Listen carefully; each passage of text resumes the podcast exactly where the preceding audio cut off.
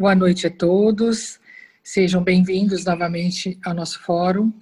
Hoje começamos o 13º Fórum da SMCC, Situação Atual Covid-19 em Campinas. É, o fórum, promovido pela Sociedade de Medicina, ao longo de quatro meses, surgiu de uma iniciativa do grupo formado aqui na entidade no começo da pandemia, em 17 de março. Olha quanto tempo já, né? Quando foi criado, então, o Núcleo Médico de Enfrentamento ao Coronavírus. Desde o início e ao longo dos meses, as lideranças e representantes dos principais serviços de saúde da cidade e região entenderam o chamado da SMCC para contribuir de todas as maneiras possíveis a conduzir as melhores estratégias para prevenção, diagnóstico e assistência aos pacientes, e somos todos extremamente gratos à dedicação de todos. Notamos uma participação acima do esperado em todas as edições. O número de visualizações, tanto pelo Zoom, tanto pelo canal da SMCC no YouTube, ultrapassou todas as expectativas. Chegamos a ter milhares de visualizações em muitas edições. Nessa 13ª edição, conseguimos com o objetivo de levar informação de qualidade e debater as melhores práticas para combater o Covid-19. Então, essa noite, nós temos como é, tema resultados dos inquéritos epidemiológicos da população, né, o segundo inquérito, e de profissionais da saúde.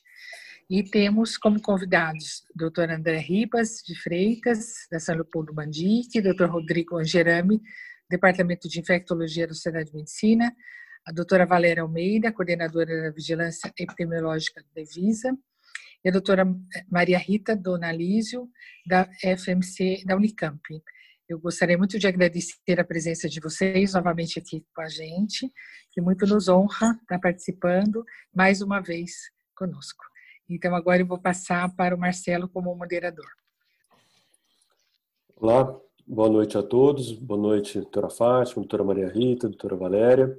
Boa noite a quem está uhum. nos ouvindo. Mais uma vez, uma honra, um prazer estar aqui com figuras tão ilustres para o 13º Fórum da Sociedade. Né? Já são quatro meses que a gente está promovendo esse canal de discussão e de informação para a população, para a classe médica, para os profissionais de saúde e isso é motivo de muito orgulho para a gente. A situação, graças a Deus, foi melhorando e, como vocês podem ver, hoje até mesmo aquela, aquela aquele status dos hospitais, ele deixa de ser tão é, crítico, né, uma vez que os hospitais já estão numa situação bem mais confortável no que tange a leitos e, e assistência, né, já tentando retomar aí um pouco da rotina, os hospitais que atendem SUS um pouco ainda com mais lentidão nesse retorno, os hospitais privados já é, é, retomando a rotina de forma mais consistente. E os nossos fóruns também evoluíram para é, acompanhar o desdobramento. Né? Então, a gente fazia encontros semanais que muitas vezes até a gente ficava ansioso, nossa, semana não passa, tanta coisa para discutir, tem que esperar até outra quinta-feira, um monte de assunto entrando no mesmo dia, né? E uh, agora evoluindo para quinzenal, e acho que depois desse fórum a gente já é, parte para um cenário assim de, de acordo com a necessidade. É, eu estou vendo que o Rodrigo Gerami está entrando aqui, é só esperar ele fazer a conexão, a gente já conversa um pouquinho e depois a gente começa, mas é, chamando a atenção aí da unidade de todos os serviços, não só hospitais, né, como Secretaria de Saúde, Vigilância Sanitária, operadoras de saúde, enfim, todos é, os representantes, gestores de, dos principais players né, da saúde na cidade estiveram por aqui em algum momento para unir forças, para discutir as melhores estratégias, muitas vezes até é, trazendo aí mudanças no cenário. Então, isso para a gente é motivo de muito orgulho poder ter sido o instrumento né, que, que promoveu essa, esse canal aí tão importante para a população e, e a gente teve o reconhecimento ao longo das semanas, né, dos próprios médicos, sejam associados ou não da sociedade, que estimularam bastante esse nosso trabalho. Hoje, nós vamos ter aqui como pauta única a análise, né, a apresentação dos dados e depois uma análise, um debate em cima dos resultados do segundo inquérito soro epidemiológico feito na população de Campinas e do primeiro feito com profissionais de saúde. Ambos foram concluídos algumas, alguns dias atrás, foi feita a análise e hoje vamos ter a apresentação. Eu estou vendo o Dr. Rodrigo Angerami já se posicionando. Boa noite, Rodrigo, tudo bem? Nós estávamos comentando aqui que hoje é uma data especial para você, aniversário do seu filho. Nós, de primeiro, agradecemos o seu comparecimento aqui, apesar da, da data, né? E até para não tomar muito seu tempo, eu combinei eu queria até que você fizesse uma abertura aqui, um comentário inicial, você que tem a visão é, micro e macro, né, visão de Unicamp, de cidade, de estado, e pode de repente fazer essa introdução do cenário, já que hoje a gente não vai ter o giro dos hospitais, poder fazer essa introdução aí do cenário geral, né? E aí depois a gente passa para a apresentação dos dados. Boa noite. Bom, boa noite a todos. Eu queria me desculpar, eu estava em trânsito via de regra, eu participo do fórum lá da, da minha sala no HC e eu estava em trânsito e não conseguia conexão. Então, desculpa aí o, o atraso. Queria cumprimentar todos os colegas, cumprimentar ó, a direção da sociedade, na, na pessoa da, da, Fátima, do Marcelo, que mantém o tônus em relação a esse fórum. Uh, eu espero eu peguei parte da fala do Marcelo dizendo de rever a questão da periodicidade do fórum e tudo mais, mas eu espero que esse fórum seja perene na realidade. A gente talvez discutir periodicidade, mas assim como a pandemia, né, ou como o Covid vai continuar sendo uma realidade, que esse fórum também se mantenha uma realidade. Com né? certeza. É, queria dar, né, cumprimentar a professora Rita, minha professora, colega, enfim, uma referência para nós por estar aqui de novo né? A Valéria, minha colega do departamento de vigilância em saúde, e todos os outros pares que aí estão. Acho que é um momento extremamente importante, acho que são dados extremamente. É um, é um momento de privilégio para nós poder ter acesso a esses dois inquéritos, né? A gente está aí numa perspectiva de seis meses, né? Então é um inquérito que reflete aí seis meses pós é, pandemia no município de Campinas. E o plus que a gente ganha é poder fazer um delta entre o primeiro e o segundo inquérito, no sentido de compreender o que, que se deu entre eles. É, de novo, os inquéritos de Campinas, né, é, são fruto de uma parceria, acho que extremamente bem sucedida entre né, a prefeitura e a academia, o poder público, é, e a universidade, e acho que a gente tem esse tripé que é com a sociedade. Então, me deixa muito feliz a gente estar tá falando de poder público, academia e a sociedade, no sentido de estar tá divulgando né, uh, os dados, enfim. Então, acho que é extremamente relevante esse espaço. Acho que potenciais novos inquéritos podem ou não vir a existir, mas o fato da gente ter tido, inclusive, um segundo inquérito numa perspectiva já de relaxamento, de algum grau de flexibilização, né, é, nos dá aí uma amostra. E os dados que a Valéria vai trazer, e aí, como eu sempre digo, dai a César o que é de César, um grande esforço que houve do Devisa, das colegas do Devisa, é, nossa enfermeira Cris Sartori, da Valéria, enfim, no sentido de fazer essa ampla testagem, né, que eu acho que é alguma coisa que para uma cidade com a população que nós temos e número de profissionais de saúde que nós temos, foi um trabalho de fôlego. Então, eu, eu agradeço aí a oportunidade de poder estar aqui, agradeço o privilégio de ter a Rita como convidada trazendo os dados e depois a gente pode conversar. Eu vou pedir só a compreensão de vocês, o Marcelo já antecipou, via de regra eu não compartilho questões pessoais, mas hoje o meu primogênito faz 18 anos. Ah. E, e, uma das coisas que ele pediu foi para a gente poder jantar junto mais cedo. Então, eu acho muito justo eu poder conceder isso a ele hoje. Então, um abração a todos. Eu vou acompanhar um bom tanto. Obrigado. Bom. Obrigado, uh, Rodrigo. Obrigada. Obrigado, Rodrigo. É, só esclarecendo, a ideia não é justamente é, encerrar o fórum, a gente só não sabe a periodicidade, mas tem muito assunto aí que vai rolar, temos vacinas, atualização, né, tratamentos que eventualmente podem, possam surgir, temos volta às aulas contratada em algum momento nos próximos semanas ou meses.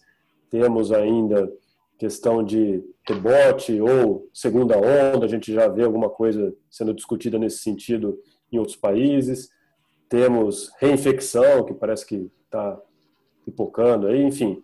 Não vai faltar tema para a gente estar tá aqui é. de novo, mas acho que já não num, num compromisso assim é, periódico. A gente vai chamando na medida do, da necessidade, vai montando aí o time de novo. E agora deixar então a palavra com a doutora Maria Rita Donalísio, que é da FCM Unicamp, essa parceria que o Rodrigo ressaltou, né, entre academia e serviço público, que vai apresentar para a gente os dados e até já acho que fazendo um comparativo pra, com o primeiro inquérito, e depois a gente entra no, no, no debate propriamente dito, com as questões, só avisar quem está nos ouvindo, estamos online também ao vivo no canal do YouTube da Sociedade de Medicina e Cirurgia de Campinas, SMCC, e para quem está aqui, pode é, escrever suas, suas perguntas no botão QIA, que está na parte inferior aí do, da tela de vocês, ou registrar comentários no chat também.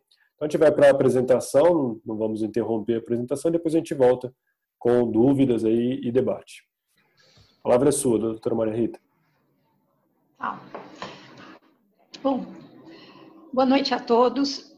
Queria dizer que é um grande prazer estar aqui de novo uh, e parabenizar mesmo a Sociedade de Medicina e Cirurgia de Campinas, porque esse é um fórum assim de, de uma de um que mostra um compromisso, né, com, com a sociedade, com os colegas, e uma capacidade de liderança, de juntar hospitais públicos, hospitais privados, secretaria, universidade, para um debate tão premente, tão importante para para a sociedade e para os profissionais de saúde. Eu, eu, isso não é comum. Eu comento isso com colegas, eu falo, não é possível, Campinas, só Campinas que acontece isso, enfim. Então, é, é realmente é, é, muito interessante essa iniciativa de vocês. Bom, então eu vou, eu vou passar para a minha apresentação. Dá boa noite para o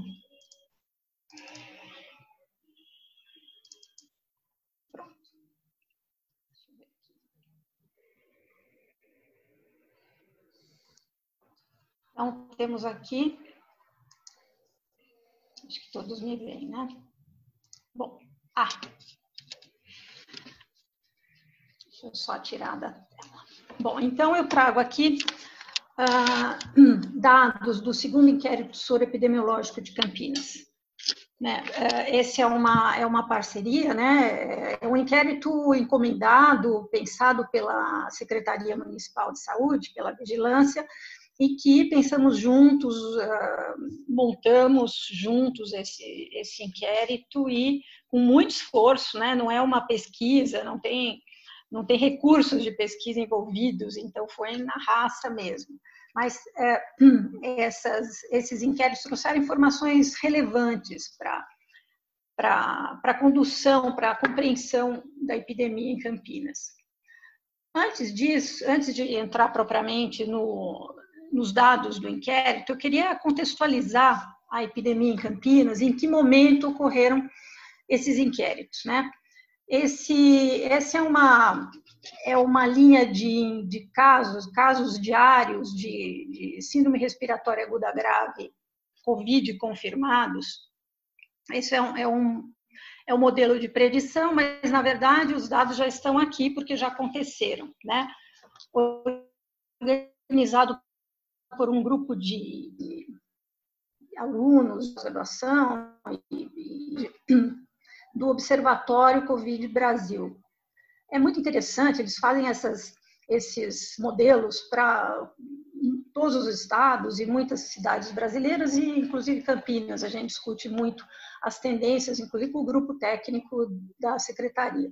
Então, quando que foi que os inquéritos, o primeiro inquérito ocorreu, e o segundo. Foi exatamente nesse momento, né? Isso aqui é, é, uma, é, um, é um gráfico da tendência dos casos graves, mas foi o inquérito, o primeiro inquérito foi nesse platô, foi no meio de junho.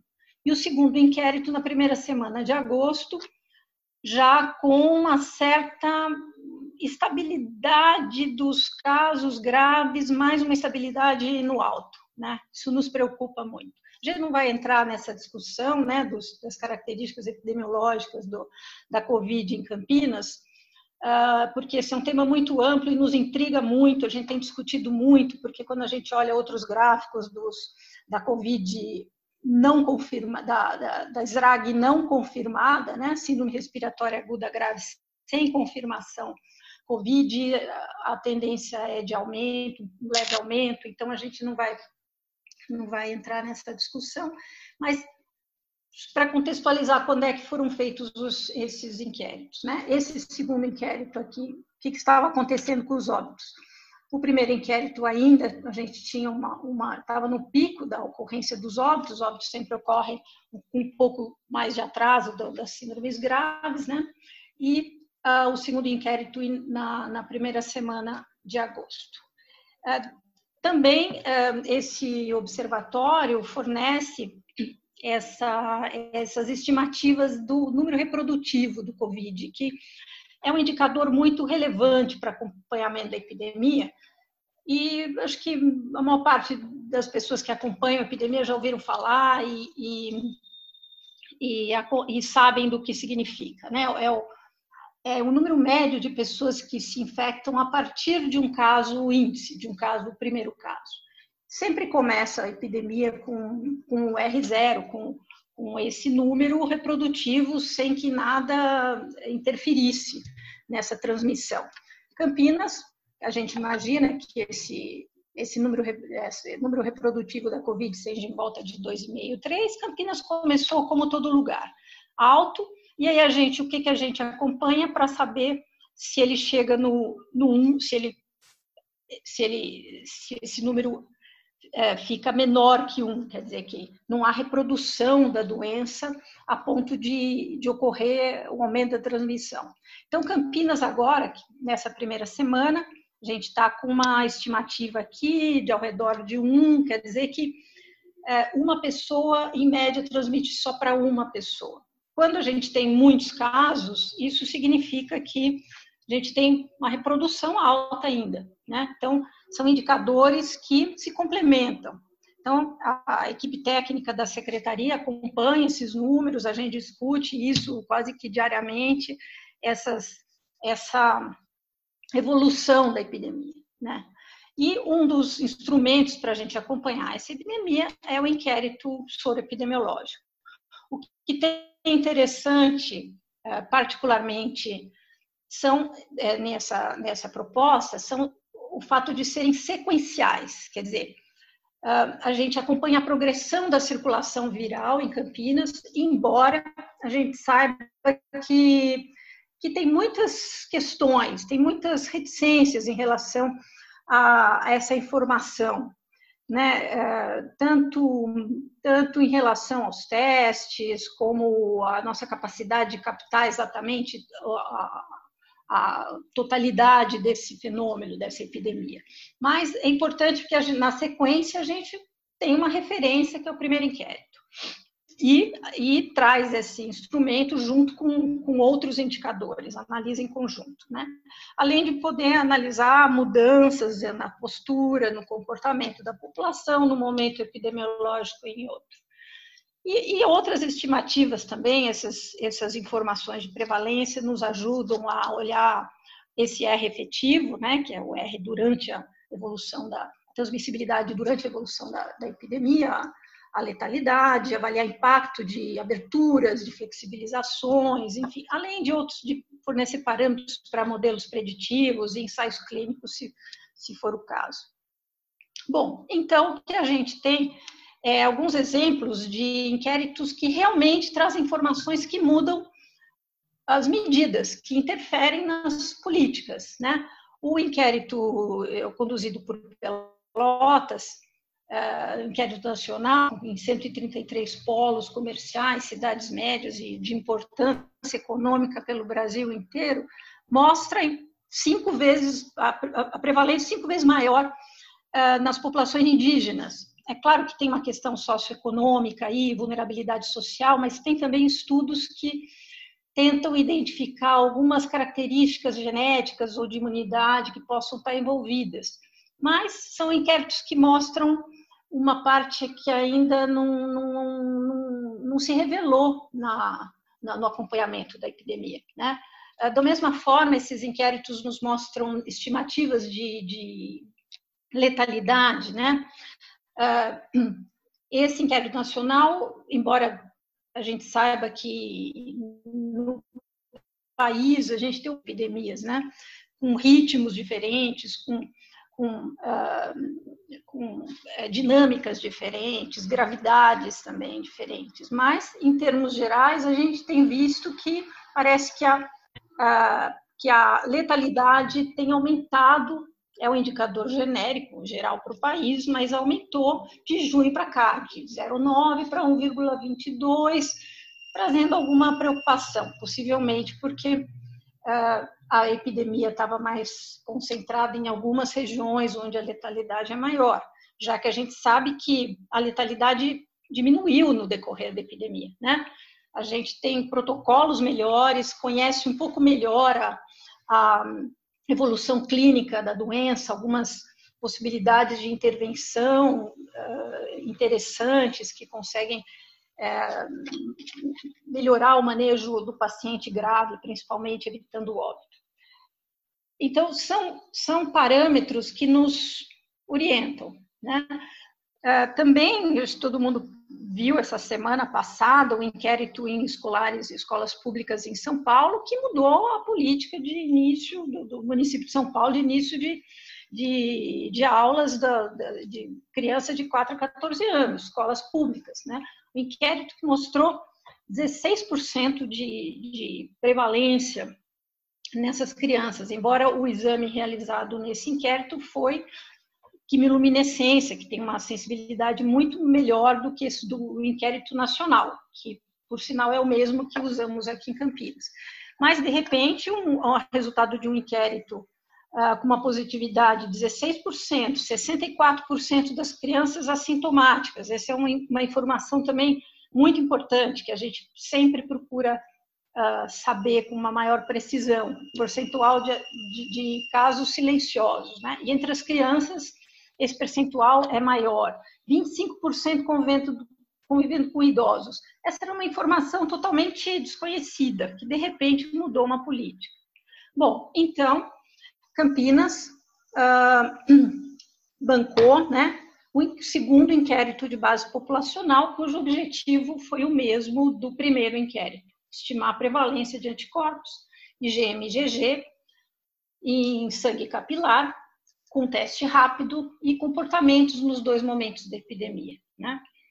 Ah, como eu falei, não tinha recurso de pesquisa, foram as equipes dos centros de saúde que, com muita dedicação, foram a campo e percorrendo essa cidade, todos os casos, os domicílios sorteados nos quatro cantos da cidade, em busca do, de fazer o teste na amostra calculada, né? Após treinamento, equipamento de proteção individual, quer dizer, foram tiveram uma aceitação muito boa da, do inquérito, entenderam perfeitamente e, e foram valorosos, porque a logística dessa desse inquérito só foi possível pela dedicação, né, da, da equipe central, principalmente, mas, mas uh, também, mas principalmente das equipes dos centros de saúde que conhecem essa cidade, né? conhecem os, os endereços sorteados, Rua 3, número uh, 5, uh, endereços difíceis, uh, os, os, agentes comunitários, as, as equipes, os profissionais conhecem a fundo essa cidade e conseguem chegar em todos esses domicílios sorteados. O, o desenho do inquérito foi igual o primeiro, para a gente poder comparar, né? Uma amostra probabilística, é o estudo transversal, né? E a gente conseguiu muito mais do que o cálculo inicial da amostra, que era 1680, porque a gente sempre calcula um percentual a mais em caso de recusa, em caso de, de casas fechadas, mas a gente teve, teve uma aceitabilidade muito grande desde o primeiro inquérito E, então, a gente teve um N de sobra com os eh, relacionados com os parâmetros iniciais da, da amostra. Né? E isso não é comum. Em São Paulo, o primeiro inquérito, eles tiveram 50% de recusa. É impossível fazer um inquérito quando a população não abre a porta, quando tem fake news uh, circulando, dizendo para não abrirem a porta para os profissionais, enfim. E no período, foi, foi agora, no começo de agosto, né? durante 10 dias mais ou menos, um pouco menos. Quanto mais, mais compacto o inquérito, melhor, porque a gente pega epidemias, vai andando. Então, a gente tem que uh, conseguir ir fazer esse campo, ir a campo, coletar os dados num período mais curto possível. E usamos o teste rápido imunocromatográfico de fluxo lateral, o ONDFU, que é fornecido pelo Ministério da Saúde. É um dos razoáveis testes rápidos que tem os problemas de todos os testes rápidos de fluxo lateral. Além disso, um pequeno questionário sobre exposições, enquanto se esperava, a equipe se esperava o resultado do exame no domicílio do, do domicílio sorteado e no indivíduo sorteado dentro do, do, do domicílio. Caso fosse positivo, todos os, os habitantes da, daquele domicílio eram testados. Foi uma muito boa adesão da população à realização dos testes. E aí, a gente se valeu, nós uh, temos uma referência de sensibilidade e especificidade desse teste, que é otimista, porque essa sensibilidade 84,8% é após três semanas da, do, da infecção. Uh, realmente, não é um teste, tem outros tem uh, outras análises sobre a acurácia desse teste que mostram uma sensibilidade um pouco menor.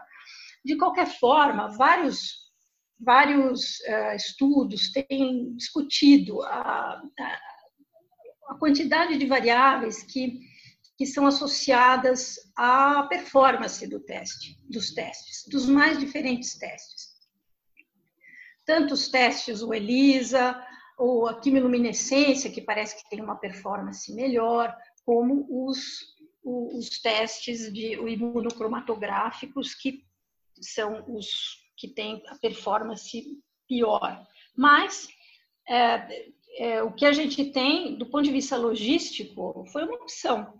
Era para se fazer um teste de ponta de dedo no no local, sem ter que colher sangue do indivíduo, trazer esse, esse material para o laboratório, esperar e voltar, a, a, única forma de realizar esse inquérito era, é, era com o teste rápido, né, de ponta do dedo, do sangue capilar, uh, nos domicílios. Então, a gente sabia, sabe das, das, das limitações, mas é uma opção.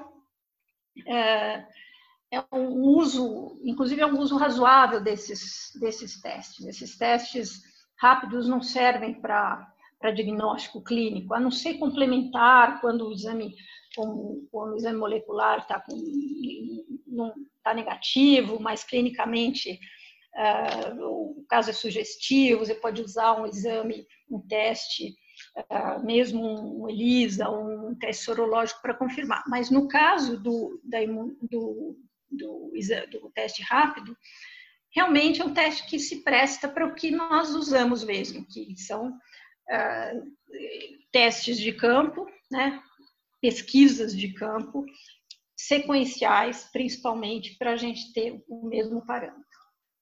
Bom, os resultados principais do, do, desse inquérito, segundo inquérito, foi uma prevalência que nos surpreendeu um pouco baixa, 3,7. Embora a gente saiba que essa prevalência possivelmente está subestimada, né? A gente sabe pela, pela sensibilidade do teste, a gente vai, vai acrescentar ainda algumas correções, a gente imagina mais grosseiramente que a gente pode ter uns 30% a mais, mas também é, tem muita discussão sobre a capacidade dos testes sorológicos é, é, o quanto que ele se aproxima à real prevalência da circulação do vírus.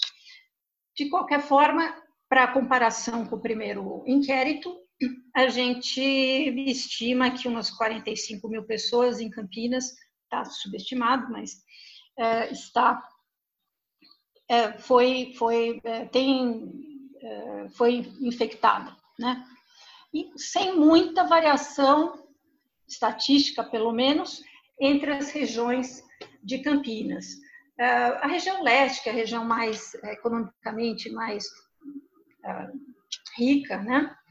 é, tem um menor, uma menor prevalência em média, né, com, com a variabilidade aqui. Mas, não, do ponto de vista estatístico, não tem tanta, não tem tanta diferença, né, embora a região norte tenha tido um aumento importante em relação ao outro inquérito, e, e enfim, e a, e a sul também.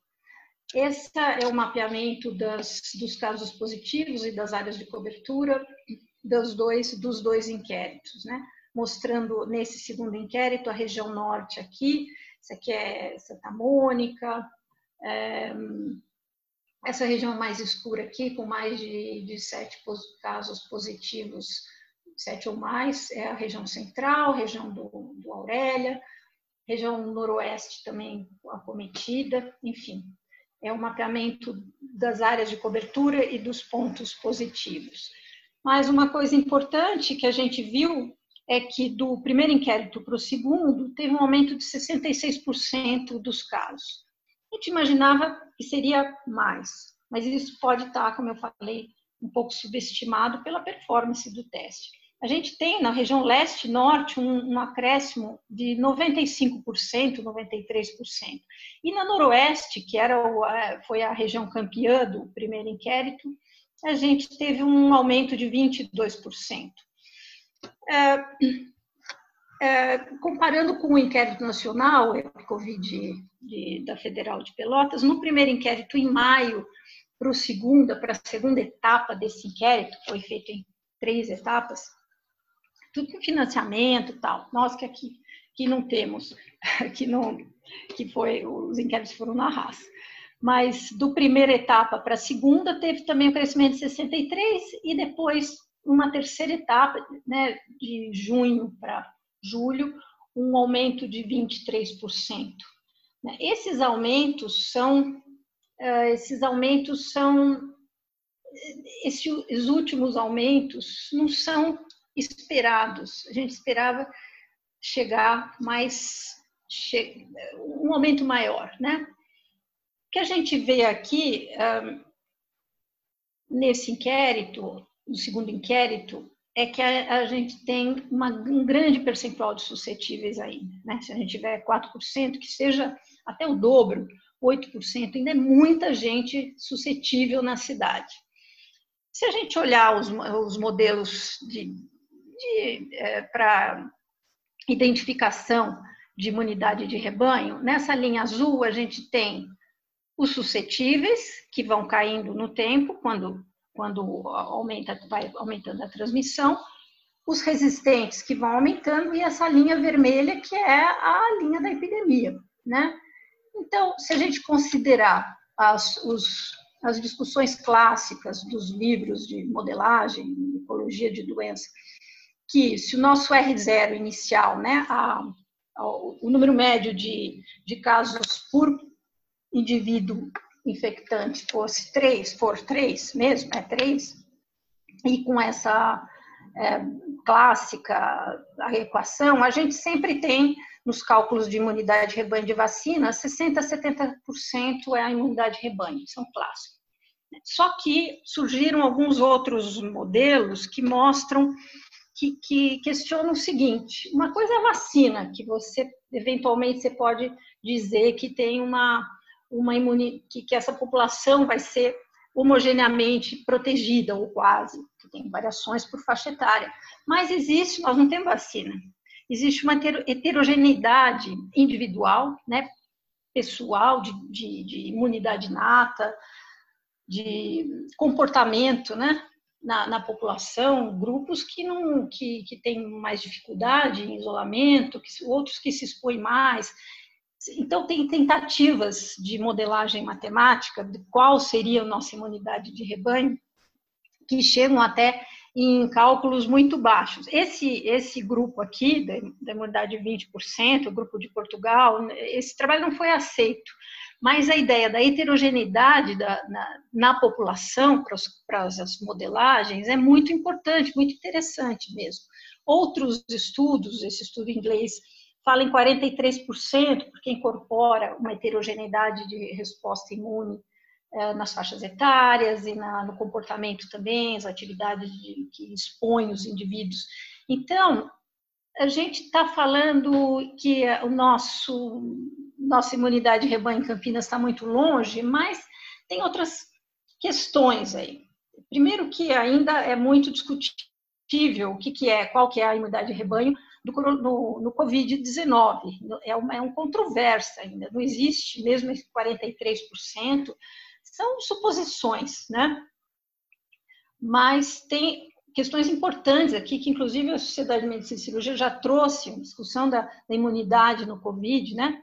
Professor uh, Condino e Pinho trouxeram aqui discussões muito atuais, muito relevantes, quando a gente pensa qual que é o papel uh, da imunidade celular, né, da resposta inata, até de de, de é, questões genéticas associadas à, à possibilidade dessa epidemia se espalhar mais do que está se espalhando e até quando. Então, falar em imunidade de rebanho só medindo anticorpos é muito é insuficiente, né? Mas de qualquer jeito a gente vê por essa medida a gente vê que positivos, né? Uma outra, um outro resultado importante dessa, dessa pesquisa foi a boa captação de casos da vigilância. O que, que isso quer dizer? Se a gente estimar que nos nossos 44.901 estimados, né, que a gente imagina com 3,7% da população com testes positivos dessa amostra, a gente tem, ah, para cada dois casos estimados, a, a vigilância conhece um. Isso é muito bom, né? No primeiro inquérito eram quase quatro. De quatro casos estimados pelo inquérito, a vigilância tinha notificação de um. Isso aqui, comparando com outros locais, é, é, tá muito bom, porque, por exemplo, em São Paulo é 10 para 1. De 10 casos estimados pelos inquéritos, um é conhecido. Né? No inquérito nacional, no Espírito Santo, é de seis a sete é, desconhecidos para cada caso registrado. No Maranhão, o recente inquérito é de 22. Né? É claro que isso depende da qualidade, da abrangência, da capacidade da vigilância uh, se articular, né? E eu acho que Campinas tem uma particularidade, né? Só, só esse fórum aqui da sociedade, assim, que junta hospitais públicos, privados, vigilância, essa, esse contato, essa facilidade de, de conversar, de, de, trocar, compartilhar dados, é uma coisa que, para o controle, para o conhecimento da epidemia, é precioso, né? Enfim.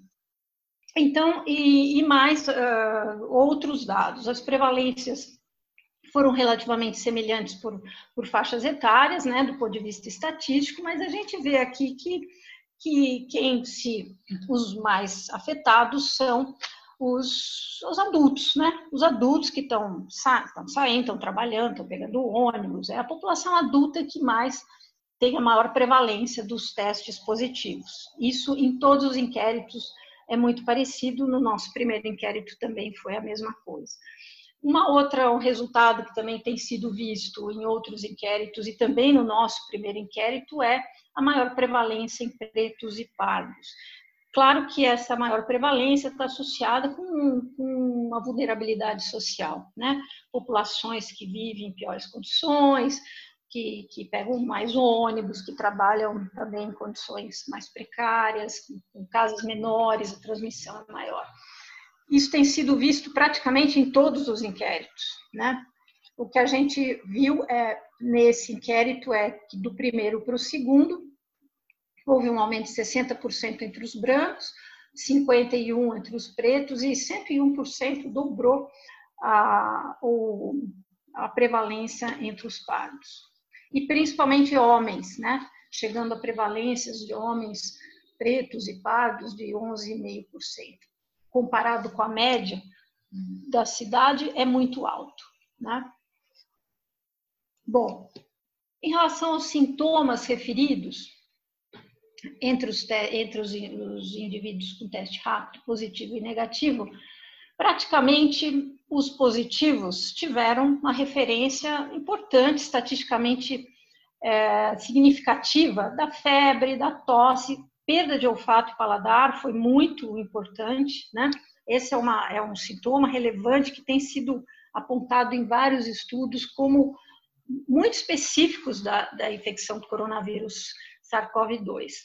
Dor, dor, de garganta também, coriza e diarreia não tiveram uma associação estatística, foram os únicos, e procura de serviço por alguma doença respiratória, que seja leve ou não, também foi bem mais prevalente entre os, os que testaram positivos. Isso, isso mostra que realmente esse teste está captando pessoas que tiveram sintomas. Agora, uma questão, como eu falei, que é muito relevante, que nos interessa muito, é qual o percentual de assintomáticos, né? Que é que, o que revela para a gente o que está circulando silenciosamente na cidade. É claro que não é fácil falar de assintomáticos, depende de como a gente pergunta. Do primeiro para o segundo inquérito, a gente conseguiu ter um percentual menor do primeiro inquérito, 33,7 para 26,1. Baixou, mas pode ser que tenha baixado porque a gente achou que era uma informação que valia a pena perguntar melhor, certificar melhor, né? Quando a gente olha trabalhos sobre percentual de assintomáticos, é, é difícil comparar, mas no Brasil, nessa, nessa grande, nesse grande inquérito nacional, a gente teve baixa percentual de assintomáticos, 12%. Depende de como foi perguntado, mas, de qualquer forma, ele vai de acordo com essa revisão sistemática e meta-análise sobre, sobre vários trabalhos. Aqui não tem só inquéritos, tem inquéritos em grupo de base populacional tem inquéritos em grupos específicos, mas de qualquer forma é baixo, né? 15%, uma, um percentual de assintomáticos. E isso varia.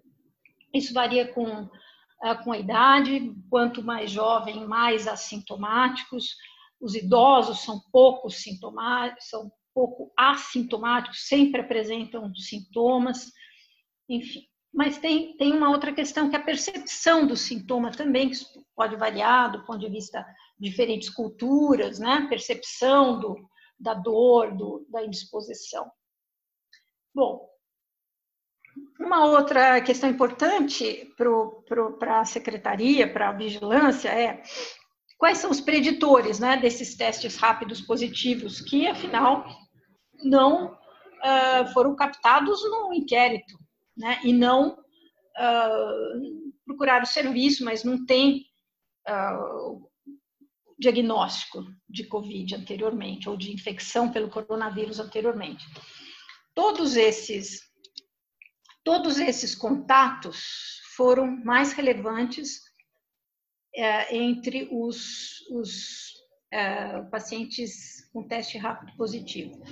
Quer dizer, entre os testes rápidos positivos, a gente viu que o percentual é muito maior, a prevalência é muito maior dos que falavam que tinham tido contato com síndrome gripal, que tinham contato com suspeita de Covid e que tinham confirmação, contato com confirmados Covid. No primeiro inquérito, a gente não viu associação entre quem tinha contato com confirmado Covid. Possivelmente com a menor testagem, é, esses casos confirmados eram mais graves, já estavam no hospital, já estavam mais apartados, isolados do convívio domiciliar, por exemplo. Né? Uma outra questão importante, que, que, que foi um pouco menor do que o primeiro inquérito, mas também relevante, que é aonde que é onde que esse contato se deu, né? Mais de 30% em todos os uh, tanto contato com síndrome gripal, com suspeita de Covid, como Covid confirmado, captados pela agora com testes mais uh, disponíveis, foram mais de 30% no domicílio. Então, ainda é, o domicílio ainda é um local importante de, de, de infecção. E essa área verde, essa parte verde aqui da, do gráfico, é, são outros. Isso é comércio, lazer ou, ou igreja, tem várias coisas uh, misturadas aí, né? E quando a gente vê, é difícil essa pergunta sobre adesão ou não ao isolamento, comparando com outros com outros é, inquéritos, a gente tem até uma boa adesão, porque quando a gente esmiuça a pergunta e, e quer saber quantas vezes o indivíduo saiu de casa, ah, por, sai de casa por semana, um terço, mais de um terço, fala que não saiu, que uma, nenhuma ou uma vez, né? Sendo que mais vezes, a ponto de 14 vezes por semana, isso significa as pessoas estão trabalhando e estão saindo. De qualquer forma, é, isso é uma boa um indicador que mostra que as pessoas estão saindo menos, só que a prevalência não foi diferente nesses grupos, né? Essa transmissão está ocorrendo dentro do domicílio, de alguma outra forma, né? Não foi associado. De qualquer forma, a gente vê uma diminuição da adesão do isolamento, isso a gente vê mesmo nos pontos de ônibus, ah, quando olha para a cidade, a cidade está muito mais ativa, né? Tem muito mais circulação de gente do que há um mês, dois meses atrás. Né? E quando se pergunta, é, bom, então, para quando você sai, sai para quê? É, aumentou bastante do primeiro para o segundo inquérito a saída para coisas básicas, alimentação, farmácia e banco. Mas, se essas são coisas básicas, não precisaria ter aumentado tanto. É, visitas a familiares e lazer, né, principalmente visitas a familiares também, faz parte do isolamento, mas aumentou bastante do primeiro para o segundo inquérito, né? E outras coisas, outras compras, outras, isso não foi perguntado no, no primeiro inquérito, mas também tem um percentual de 17% importante. E trabalho aumentou um pouco também. Lazer está igual, mas de qualquer forma a gente sabe que tem um aumento da circulação urbana e um aumento da é um certo relaxamento, né? Em relação à adesão à máscara e álcool gel, a gente viu que tem uma, uma boa adesão. Todo mundo usa sempre, todo mundo usa álcool em gel sempre, usa máscara sempre. Nenhuma nenhuma diferença entre quem fala que nunca usa, quem fala que usa às vezes. Isso a gente acha que é difícil avaliar, né? É por vários motivos. Em relação ao, ao transporte público, 20%, 20 e poucos por cento que usam tem uma pequena diferença, mas não significativa. Mas o que eu queria dizer é que é importante a gente, isso é uma questão de pesquisa né, na comunidade. Qual é o impacto da máscara? É, o CDC tem publicado algumas, alguns algumas roteiros, algumas discussões, referências, é, comparando máscaras, discutindo a forma de utilização, quais máscaras, impacto, mas é, nesse inquérito a gente não consegue olhar isso, né? Porque tem, tem vários é, estudos que mostram que não é só usa máscara ou não usa, tem baixa ocupação, alta ocupação, aglomeração, tem usou ou não usou máscara, em silêncio, falando, gritando, esse verde mostrando a, a, a, um baixo risco de transmissão, piorando para o vermelho. Mas também pode usar uh, máscara, mas um contrato um contato rápido, um contato prolongado, sem máscara, aqui em silêncio, falando, gritando, sem máscara, sem, sem é, por um longo tempo e um, em locais de alta aglomeração, esse vermelho quase, enfim, é uma forma, é, é, é muito mais complicado avaliar o impacto da máscara. Pessoalmente, eu acredito que, que a máscara tem um impacto, sim, né?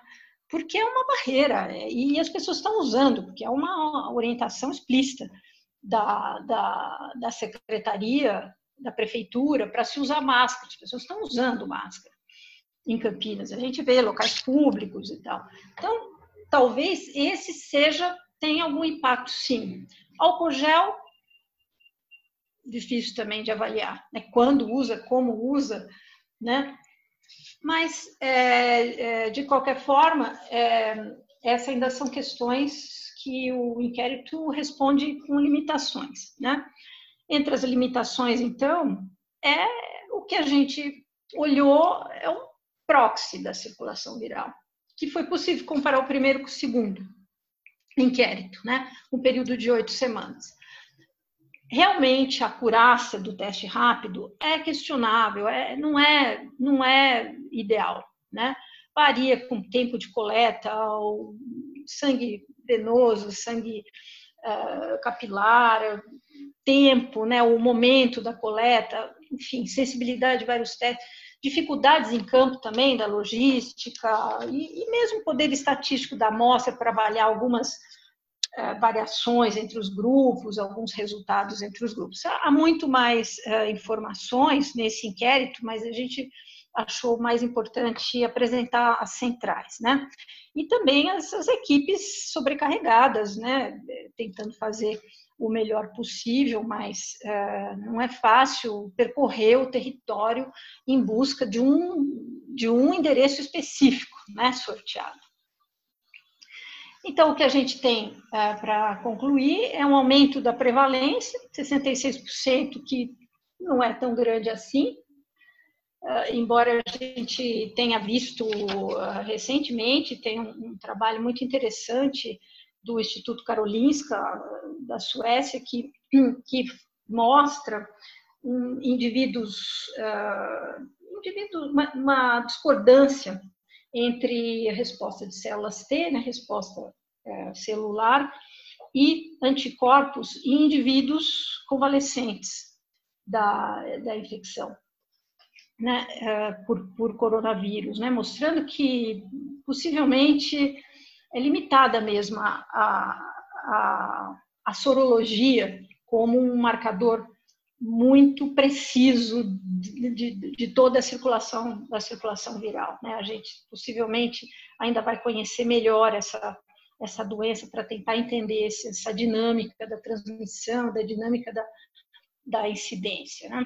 Ainda a gente tem, afinal, então, um grande número de suscetíveis, considerando a sorologia, atinge mais os vulneráveis socialmente, isso também, como a maior parte dos inquéritos tem mostrado, e a gente sabe por quê, e semelhante em todas as faixas etárias, então circula mesmo em crianças e em jovens, em de, de forma semelhante, e uma boa captação da vigilância, que também foi, foi interessante esse resultado. Né? A síndrome gripal continua sendo um bom marcador de risco, porque ela está associada aos casos positivos, né? Então, o isolamento do sintomático respiratório, particularmente quando a gente não tem uma testagem para fase aguda tão rápida ou tão disponível, isolamento do sintomático respiratório é uma medida importante, né, de contatos dos suspeitos e confirmados.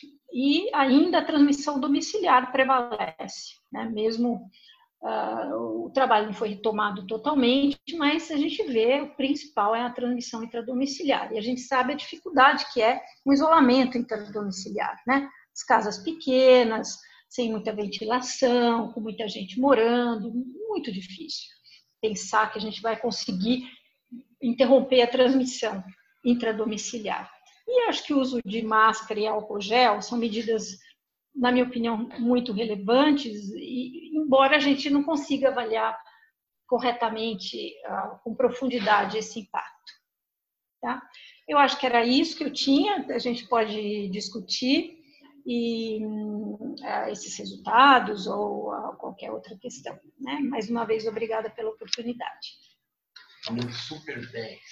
É. Obrigada, doutora Maria Rita.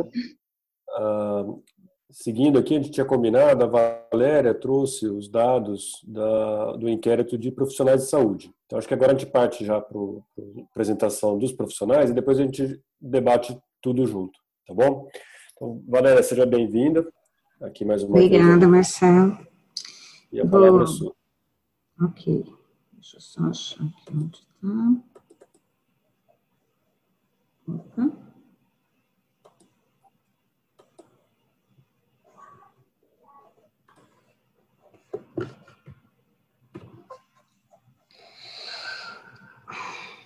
Vocês estão visualizando a tela? Visualizando e ouvindo bem, pode começar. Tá. É, eu vou fazer uma apresentação bem breve, até porque o inquérito dos profissionais ainda não terminou, tá? Então, eu fiz um condensado dos dados que a gente tem de agosto e a gente ainda não recebeu o relatório final, a gente tem só um relatório parcial. Então, vou falar um pouco desse inquérito profissional, que foi um projeto que a gente está chamando que é um projeto junto com o Butantan, na verdade, um projeto da Secretaria Estadual de Saúde, através do Butantan, com a parceria do COSENS, né, a partir daquela deliberação da CIB 55 do Estado, que previa testagem em indivíduos assintomáticos, né, com o objetivo da gente identificar a prevalência nesse grupo em alguns grupos populacionais, na verdade, e estava previsto que fosse testado as populações de trabalhadores da saúde, trabalhadores da segurança pública, a população privada e a população privada de liberdade. A gente já testou os trabalhadores da saúde em quase toda a sua totalidade, ainda falta um percentual pequeno. Trabalhadores de segurança pública, a gente ofereceu também o teste, né, que foram testados alguns, e a gente ainda vai tentar agora fazer a testagem na população privada de liberdade, né, que o município de Campinas tem três unidades prisionais, onde a gente vai tentar realizar é, essa testagem, tá? É, o Rodrigo falou no começo, agradecendo uh, ao Departamento de Vigilância a realização dessa, desse é, dando os créditos ao Departamento de Vigilância, mas eu quero dizer que a grande parte operacional desse projeto foi realizada pelo Departamento de Saúde e pelas unidades de saúde que realizaram a testagem. Tá? A testagem foi feita com um teste que, na verdade, é um exame de uma imunocromatografia também de fluxo lateral, que tem uma diferenciação entre IgG e IgM, né?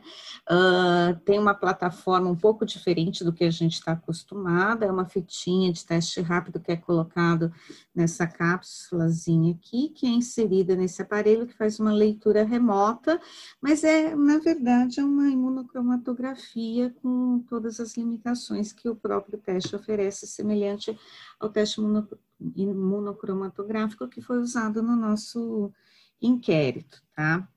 Ele é um exame que é apresenta uma sensibilidade para IgG é, de 100%, tá? uma especificidade de 98% para IgG e para IgM uma sensibilidade de 86% e uma especificidade de 96, né? Como sempre a gente sabe que IgM é um anticorpo que a gente tem sempre uma especificidade mais baixa em relação ao IgM e também uma sensibilidade, porque depende do momento de coleta do exame, se já teve tempo oportuno para a produção de anticorpo após o episódio de infecção. Então, ela tem realmente uma sensibilidade, uma especificidade mais baixa, tá? Bom, eu vou dar os dados, são dados muito simples ainda, porque a gente ainda não tem os dados finais do relatório final, onde a gente vai analisar posteriormente, né? Mas nós realizamos um total de 13.514 testes entre o último dia útil de julho e todo o mês de agosto. É um quantitativo muito alto de exames, né, que a gente realizou no período de um mês apenas, né. Desse total de exames realizados, 12.398, que corresponde a 91,7%, foram em profissionais de saúde. Nós oferecemos esse teste para todos os profissionais de saúde, a gente queria testar toda a Secretaria Municipal de Saúde e a Rede Mário Gatti, e nós oferecemos para vários hospitais privados. No entanto, não foram todos os hospitais privados que é, aceitaram a proposta de fazer o teste. Teve alguns que declinaram, mas nós tivemos 11 hospitais privados que aceitaram é, fazer o teste e também participaram dessa testagem entre os profissionais de saúde. Aqui, na verdade, a gente fez um teste não só de profissionais específicos de saúde, mas todos os trabalhadores da saúde, onde estavam abarcados também aqueles profissionais que trabalham na área administrativa ou na área é, por exemplo, de segurança, na área de limpeza de unidades de saúde. Quando a gente vai olhar os resultados totais, né, a gente teve uma positividade dos testes em torno de 10,5%. Do total de 12.398 testes, 1.308 foram positivos, tá? E aqui eu dividi a prevalência da testagem naqueles que testaram apenas IgM positivo, o que testaram apenas IgG positivo e os que foram identificados os dois tipos de anticorpos da classe IgG e IgM foi de 4,9%, que foi o maior percentual. Chama atenção aqui a positividade para IgM, que apresentando apenas IgM positivo de 3,3%, que na luz do conhecimento atual que a gente tem da interpretação de testes, corresponderia a infecções recentes, tá?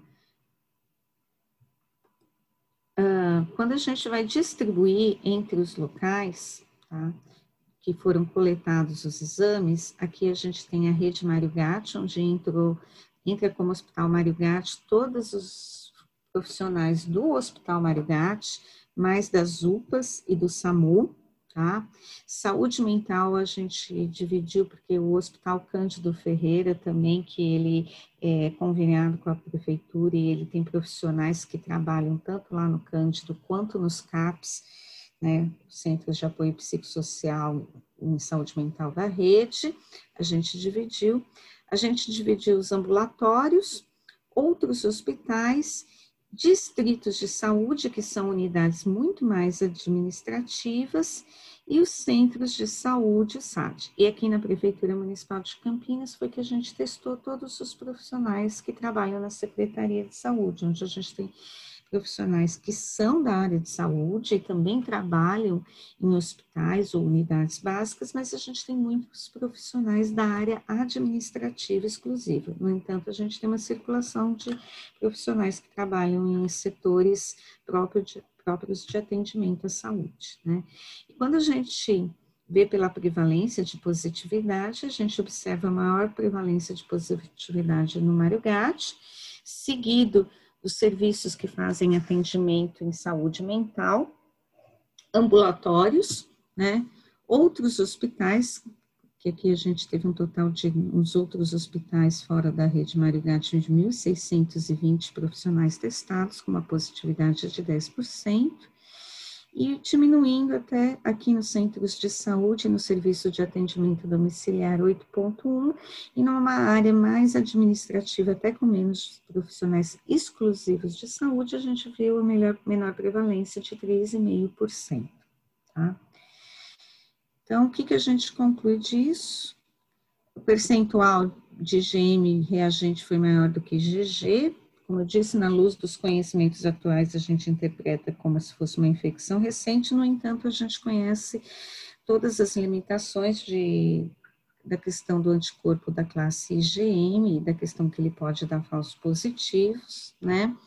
É, a gente teve um percentual maior de testes reagentes em trabalhadores da rede Mário Gatti, o que corrobora que esses profissionais eles estão mais na linha de frente, na maior exposição realmente a pacientes confirmados com, com, é, com infecções por Covid.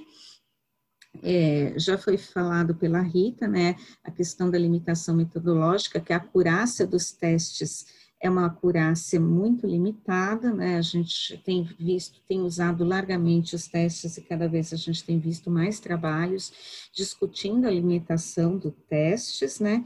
E por último, só ressaltando que são dados muito preliminares, a gente ainda não tem as análises por idade, por faixa etária, por sexo, e tem também as análises a respeito de sintomas que os pacientes, que essas pessoas que testaram possam ter tido ou não, ou contato com casos confirmados de Covid, que isso a gente só vai receber no nosso relatório final.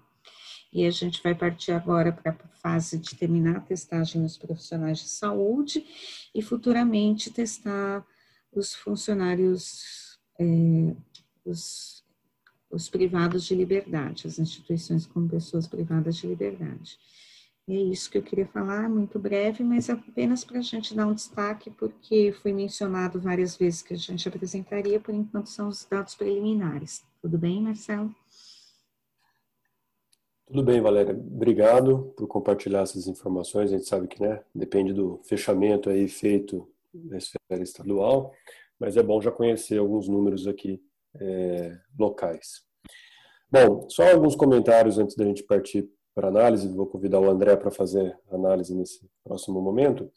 Mas a doutora Rita até trouxe aqui né, a, a iniciativa que a sociedade teve de promover esse canal, né, elogiou, e é fato real, né, só contar para vocês que outras cidades, outros colegas em outras cidades acabaram a, nossa iniciativa aqui, eu falo nossa, todos nós, né, é, inspirou muita gente em outros locais.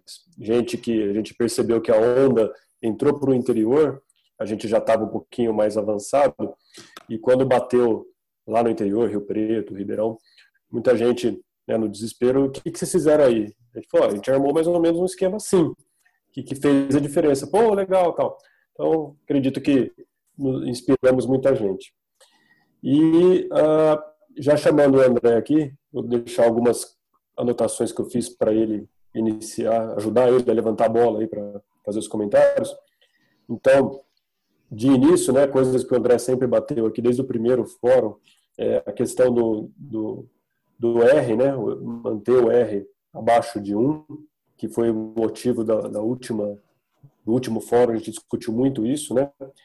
A discussão de imunidade de rebanho, que eu sei que o André também tem bastante interesse nisso, e o isolamento de, de casos é, com, síndrome, com síndrome gripal e seus contactuantes mesmo, contactuantes de suspeitos ainda.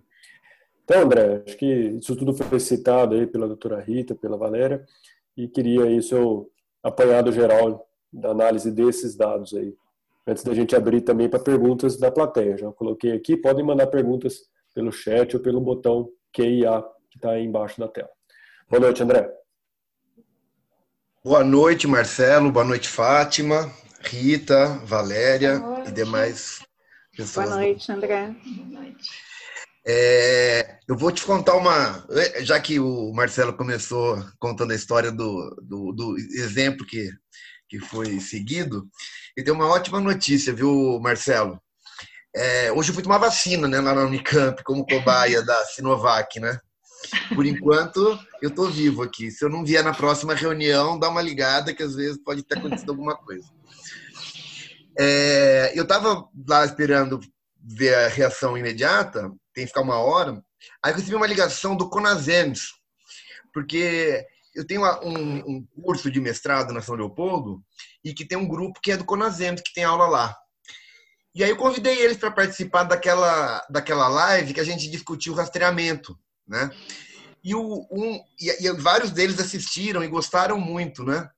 E aí eles pediram, eles, eles já, já combinaram tudo, vão fazer é, uma, um, um, uma live para todos os municípios do Brasil, para todos os CONASEM, todos os COSEMs regionais e todos os 5.500 não sei quantos municípios para eu vou fazer a apresentação que eu fiz aqui na, na, na sociedade e aí depois eles vão multiplicar né, dentro das suas vigilâncias a gente vai fazer um debate é, na sequência. Né? Primeiro um debate interno né, dentro do, do espaço, mas com todos os municípios e todos os cozenos regionais. Eu acho que isso aí é um, é um mérito que começou com você, a ideia foi sua, e eu quero trazer aqui para. Vai ser no dia 10, é, 24 do 9 agora em, em na sexta-feira, às 14h30. Então eu fiquei muito feliz hoje que eu recebi esse convite e queria compartilhar com você, porque você também merece. Você, logicamente, a Fátima, né, que estão aí na, na coordenação em todo esse processo e, e, e, mantendo todo esse tônus, né, que eu acho que é bem bacana. Muito Bom, obrigado. Aliás, só, só pedir uma aspas que eu ia falar e eu acabei esquecendo. É, a doutora Maria Rita destacou muito aqui a, capacidade, e a Valéria também citou, das equipes de saúde, né, da, da do, do, pessoal do atendimento primário, da vigilância, e contar também que até essa semana o André deu uma entrevista na CBN e depois saiu também eh, a consequência do fórum passado que o André está comentando, saiu no Correio também. E uma coisa que a gente registrou no, na nossa notícia, que a gente sempre faz uma notícia no dia seguinte para cobrir né, o que aconteceu na discussão, a gente registrou o nosso apoio a aumentar o, efetivo, aumentar o investimento na vigilância, nas equipes de vigilância, para poder cumprir esse papel. Então, isso saiu lá no Correio Popular também, ficou bem registrado aí a posição nossa. Acho que é uma mão ajuda a outra aqui. Mas vai lá, André, toca lá. Bom, eu acho que é bem interessante esse estudo, né? Eu acho que a gente tem vários dados que vêm de outras outras fontes, mas eu acho que nada como a gente gerar o nosso próprio dado e fazer as análises, né? Então acho que a Rita já tem experiência em várias em vários inquéritos, né? Inclusive com vírus respiratório, tem trabalhos maravilhosos aí com inquérito, né? E tem, tem inclusive trabalhos sobre excesso de mortalidade e influenza que é bem bacana, né? Tô brincando. É, bom, mas o, o, a questão do inquérito, eu acho que é uma coisa muito importante da gente monitorando, né? E eu queria chamar atenção para algumas coisas aqui que, eu, que, eu, que me deixaram com, com uma pulga atrás da orelha, né? Primeiro, é assim, eu acho que é interessante a gente ver, é, a, a, embora esteja dentro do intervalo de confiança, a gente vê que a distribuição não é homogênea na cidade, né? A gente viu que é, tem áreas que são é, mais afetadas. Eu acho que é uma coisa que a gente é, leva aí para reflexão e tudo mais, né? Então, eu acho que é, é, é, um, é um dado que a gente confirma algumas, alguns achados que a vigilância passiva traz, né? E também é, são alguns achados que a gente a gente é, confirma e reforça o anterior, né? Uma outra coisa que, que é uma, uma reflexão é sobre o, o, a, o, o, que, o, uso da ferramenta é, sorologia para medir é, soroprevalência como, como mensuração do histórico de exposição ao vírus. Né? Eu acho que isso que a Rita colocou é uma questão muito importante. Né? Eu acho que é uma questão que, que é, é tá dada e tá, não está respondida, tá certo? Tem vários é, é, é, várias evidências de que parece que a, a soroprevalência não, não, não reflete totalmente o número de, de pacientes que foram expostos. Né? Então, isso aí é uma coisa que é, o mundo precisa entender melhor como essa doença se distribui e tudo mais. No entanto, tem uma questão que, é, que eu acho que, é, que a gente tem que ter. É, acho que é, que é bem interessante a gente é, cuidar, né? Porque, por exemplo, esse trabalho que foi publicado no, no, no Media Archives e posteriormente ainda não foi publicado em revista, ou seja, não foi revisto por pares, eu cheguei a ver a apresentação da, da colega, né? É, é, que é portuguesa, inclusive, pessoa é, é, bem centrada e tudo, tem apoio de uma equipe do, de Oxford e tal. Não sei se o Júlio Croda está envolvido no processo da investigação, mas ele estava na live junto como é, discutindo com ela e, e, ratificando, né? O Júlio Croda, para quem não conhece, ele era do Ministério da Saúde e agora está na Fiocruz. Né? Ele foi do Ministério no começo da pandemia, com a saída do Maneta ele saiu junto. Mas eles colocaram algumas coisas né, dentro dessa coisa de trabalhar com heterogeneidade e com a hipótese da, da, da imunidade de rebanho ser menor do que o calculado através do cálculo do R, que eu fiquei um pouco preocupado. Não é? é a, a, assumir que existe a possibilidade de ter uma proporção de pacientes que a gente não consegue identificar na, no inquérito e que mesmo assim tenha tido a doença, ok.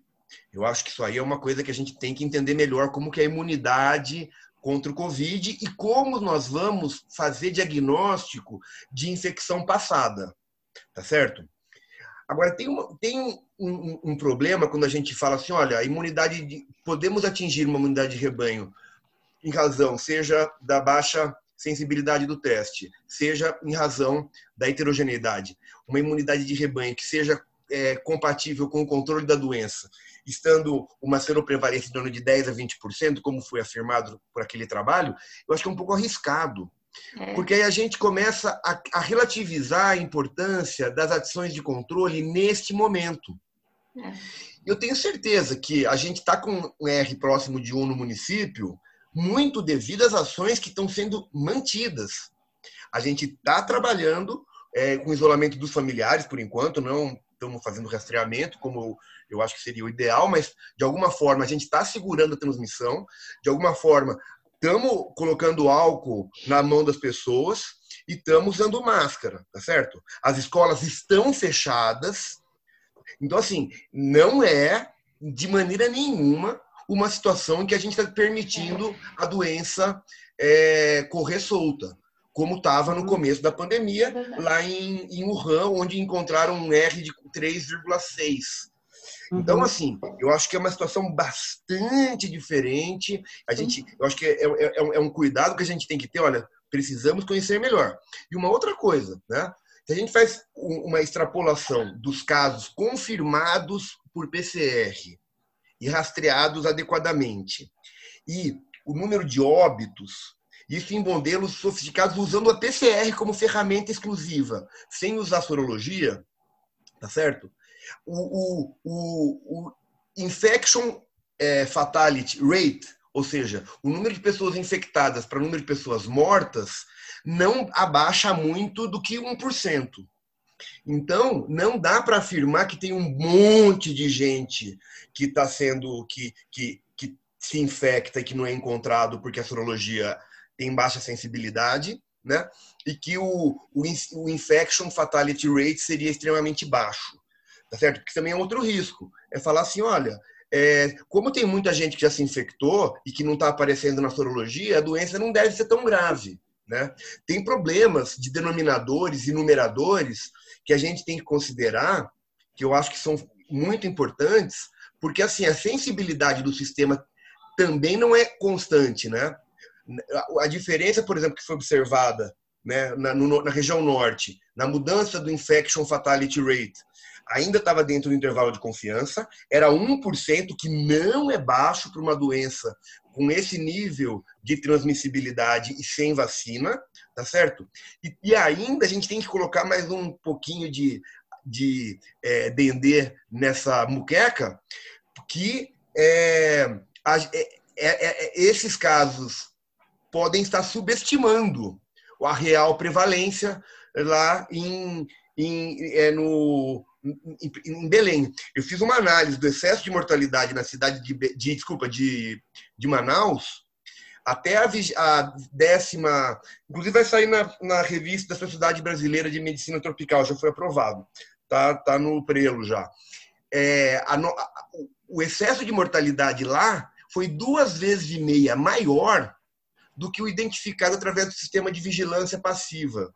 Ou seja, parece que morreu muito mais gente do que foi identificado pela vigilância passiva lá em Belém. Então, quando a gente vai fazer as análises do infection fatality rate, é, extrapolando através da, da sorologia e dos bancos oficiais de mortalidade, eu acho que é uma coisa que a gente tem que pisar em ovos para não dar argumento para negacionistas dizerem uhum. que a situação está ótima e que nós estamos exagerando e exageramos no começo, né?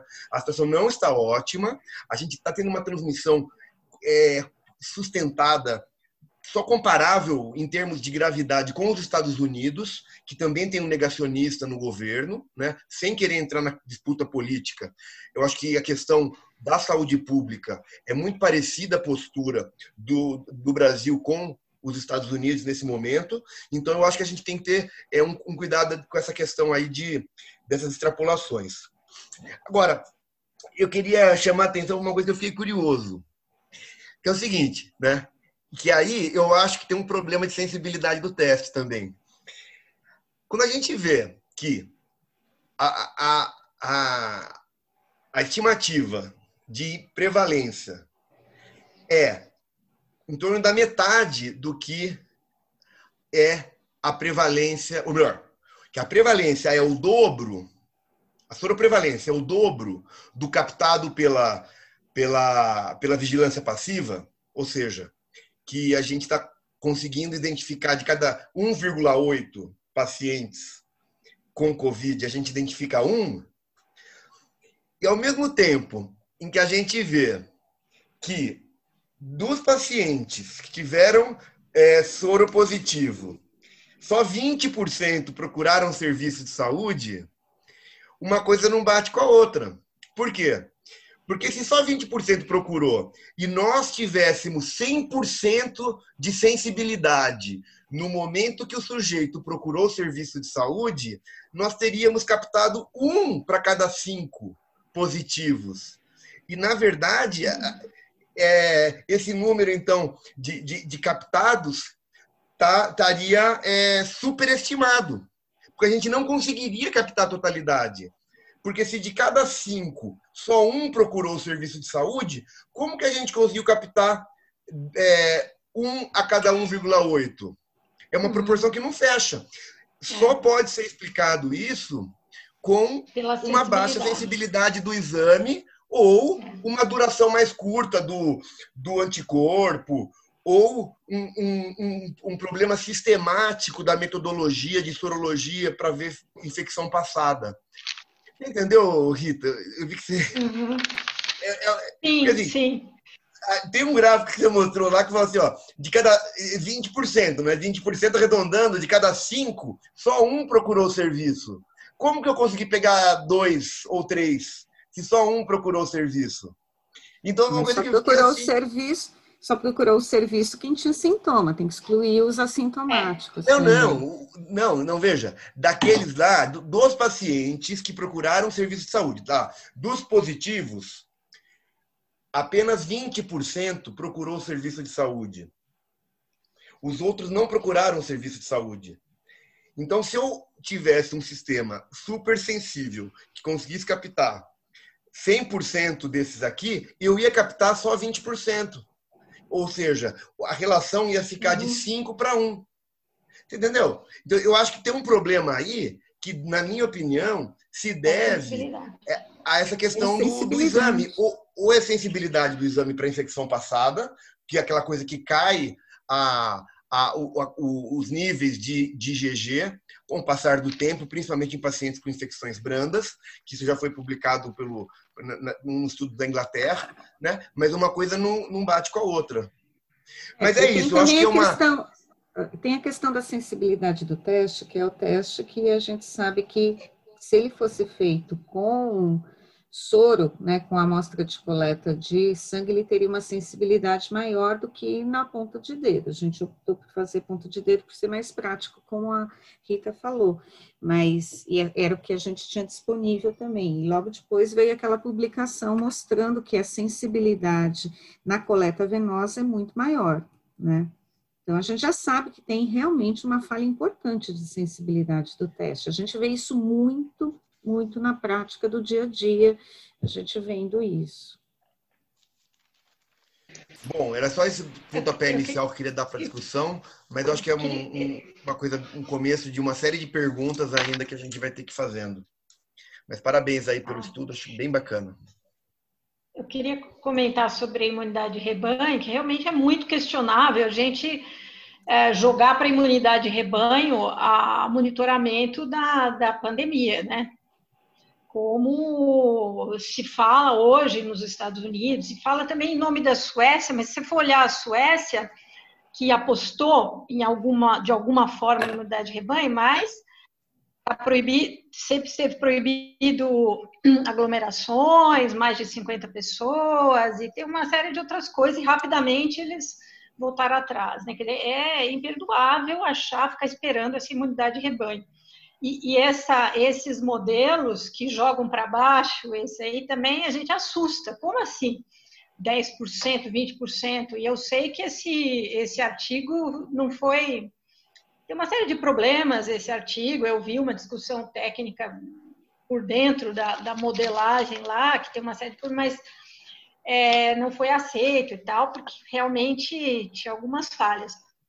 Mas é, a gente está tentando entender, né, por que que, por que que a região norte também bateu nos 20 e tantos por cento, por que que não explodiu mais, embora agora, recentemente, tem um, um, um inquérito no Maranhão que mostra é, 40% de soropositividade, mas eles fizeram com eletroquimiluminescência, que é um teste muito mais sensível, né? A gente está uhum. falando, uhum. sabe exatamente que, que as limitações do teste que a gente usou. Então, essa imunidade de rebanho não é para justificar, é para tentar, assim, de alguma forma, trazer, inclusive, a discussão da imunidade celular, de questões genéticas. O professor Condino trouxe brilhantemente aqui no, num dos fóruns da sociedade, né? É, quanta coisa que a gente ainda tem que conhecer. É, recentemente, um estudo da Islândia, a Islândia é primorosa né, nos estudos de base populacional, mostrou que a persistência dos, de anticorpos uh, mais testados, de MGG ou IgA, testados uh, em convalescentes há mais de quatro meses, persistência. Embora tenha alguns outros estudos que mostram uma queda, principalmente uh, em, em, em, casos leves, né? Enfim, tem muita coisa ainda para a gente entender, inclusive da nossa epidemia aqui, né? Por que, que a gente está estancado ali, por que, que a gente não cai mais.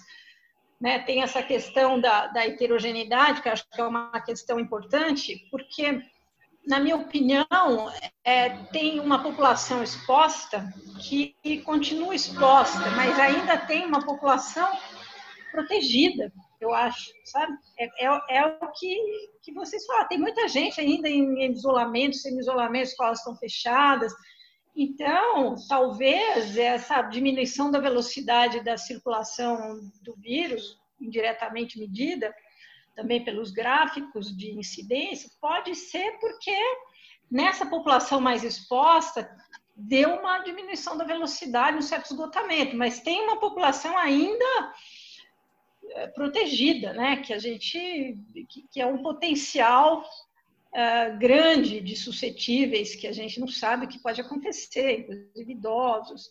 Então, é, realmente tem muita coisa para monitorar ainda e, e,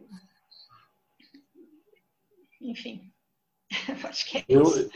Eu, eu sempre aprendo muito aqui no fórum, ouvindo todos vocês, né? E acho que assim, é um pouco que eu já aprendi aqui. A gente já. Até eu ia perguntar a respeito dessas questões metodológicas da sorologia, dos, dos, das, dos limites né, do, do, do, método, se eventualmente a análise estatística consegue corrigir alguma coisa da falha do método, mas enfim, acho que vocês já expuseram muito isso, mas eu queria chamar a atenção também que, junto com a análise sorológica, foi feito um questionário.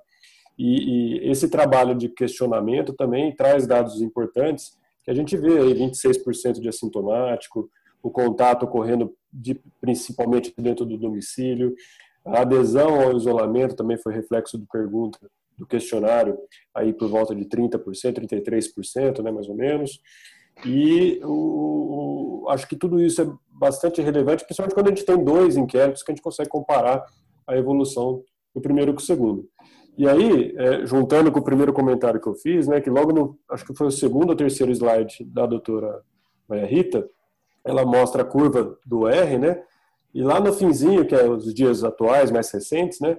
O R, a, a curva está batendo no 1, mas tem o desvio padrão, que pode ser 1, alguma coisa. E o André já explicou para a gente aqui que 1, alguma coisa é exponencial.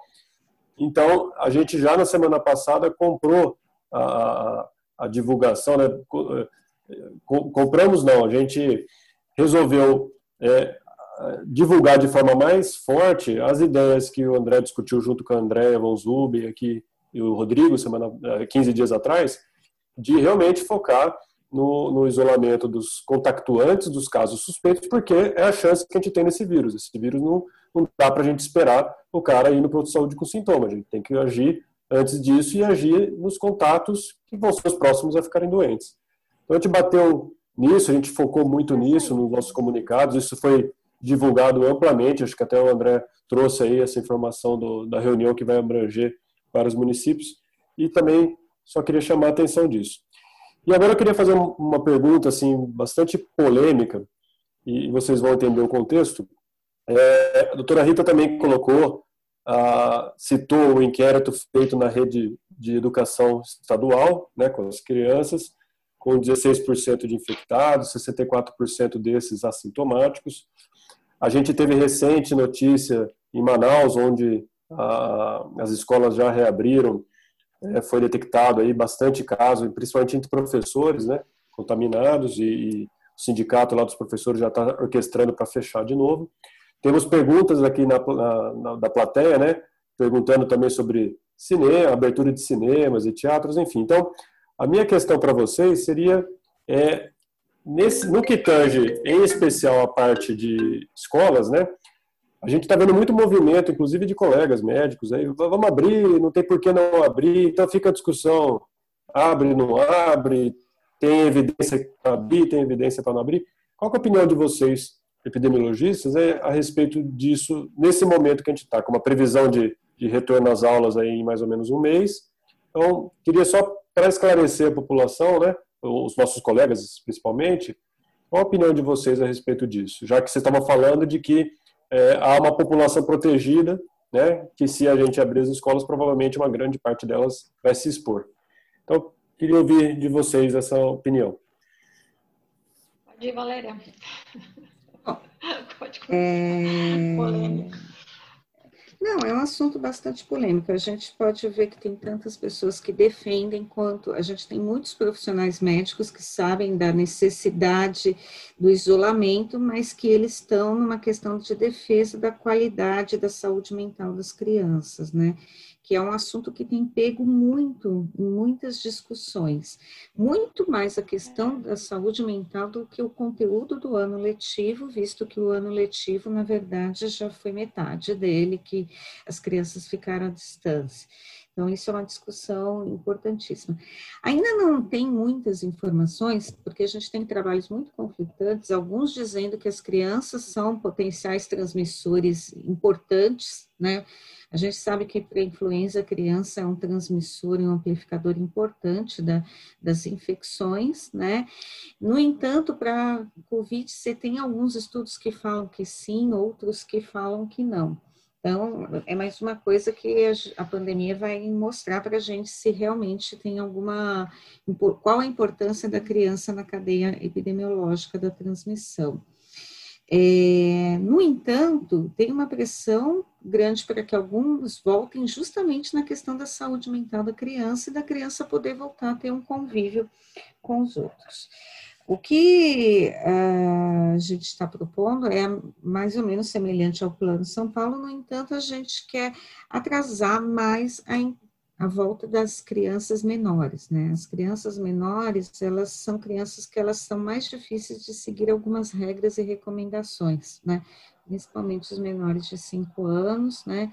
Que a gente tem também uma cobertura vacinal ainda que não está não tá adequada, digamos assim, para a influenza, né? A gente está com uma cobertura vacinal de crianças abaixo de 6 anos de 73%, né? Então a gente não precisa que, embora a gente acredite, que já passamos a época sazonal da influenza, na hora, mas a gente estava com todas as escolas fechadas, a gente pode retornar ah, os casos de influenza. Né? Então, essas crianças teriam um potencial, talvez, de amplificação mais alto, né? A proposta é que, na verdade, se faça uma vigilância contínua e diária de qualquer suspeição né, de caso e que faça investigação de todos os surtos que ocorrerem dentro das uhum. escolas, para tomar as medidas mais imediatas. O que a gente vai precisar é de uma atenção maior, na verdade, né? É retornar às escolas e ter uma vigilância mais sistemática de todos os casos suspeitos, né? A gente já tem faculdade que voltou parcialmente às aulas, né? Inclusive a São Leopoldo Mandique, onde eu e o doutor André damos aulas, com um protocolo bem estabelecido de como avaliar, como ver, identificar caso precocemente e ter medidas de contenção. O ideal é que todos começassem assim. A questão é que não, realmente não dá para começar as aulas, todas as salas de aula cheias, né? Você tem que manter um, um distanciamento das pessoas, né? E, e a gente tem que continuar isso. Eu concordo muito com o André quando ele fala a respeito de, do nosso R que a gente estava discutindo. A gente não está como a gente era antes. E a gente não vai voltar a ser como era antes. A gente vai continuar usando máscara, a gente vai continuar lavando álcool, a mão com álcool gel, né? E a gente vai ter que continuar fazendo isso. Essas medidas, de alguma forma, estão mantendo o nosso R mesmo baixo, mesmo abrindo, né? E aí a gente vai ter que observar muito se a abertura das escolas vai ser um amplificador ou não. Eu acho que não tem como a gente dizer não volte mais às aulas, né? Porque o movimento todo é para esse, para que volte, não do que era o normal, né? Todo mundo já está bem ciente que ninguém mais vai voltar a uma sala de aula com 30 alunos, 40 alunos dentro da sala mas a gente não pode evitar que isso aconteça. O que a gente vai ter que ter é mecanismos de identificar precocemente qualquer surto. E se for o caso, a gente perceber que realmente possa ter sido uma estratégia que não deu certo, a gente tem que voltar e rever isso. Né? Rita, André, querem comentar? Concordo plenamente com a Valéria, concordo plenamente. Depende da nossa capacidade e das escolas conseguirem ter minimamente alguns protocolos de segurança, mas realmente é premente para essa volta, né? É, a sociedade está precisando, está chamando. Agora, voltar e de uma forma irresponsável, é, eu acho que é isso que está em jogo. E, Como verdade, a gente vê a heterogeneidade das escolas, né? É, escolas de Fundamental 1, Fundamental 2, escolas particulares, têm condições de seguir protocolos, e as nossas escolas públicas, que mal têm torneira, banheiro, quer dizer, como que a gente vai organizar isso para então, tanto que tem, tem a opção de que não vai ser, todas as escolas vão dar as opções quem quer voltar ou não, né? Não é obrigatório, é facultativo, né? uhum. né? Então, mas tem que manter um máximo de alunos que não vai poder ser o total, né? Vai ser entre 35% e 40%, dependendo da, do, do nível de ensino, né? De quantos alunos vão permanecer. Mas é não vai ter como escapar. E aí tem várias alternativas, né? A proposta da Secretaria de Educação para o, o ensino público em Campinas é que voltem, volte o quinto o quinto e o nono ano apenas. Por que, que eles querem voltar apenas o quinto e o nono ano? Porque são os últimos anos de ciclos. E às vezes essas crianças elas não vão continuar na escola. E eles vão voltar essas turmas inteiras, só que as turmas vão estar divididas nos espaços físicos da sala de aula. Não vai ocupar uma sala inteira, eles vão dividir os professores nas salas e dividir no espaço físico. Então você não vai ter aglomeração de, de alunos, né? E os outros anos vão continuar tendo aula remota, porque, teoricamente, eles vão conseguir recuperar nos próximos anos o que se perdeu nesse ano. Isso se nos próximos anos a gente conseguir encher uma sala de aula com 40, 50 alunos, né? Porque também as pessoas têm que lembrar que não é porque vai mudar, virar de 2020 para 2021 que tudo vai se resolver, né? Antes de passar. ainda vai ter que acompanhar, né?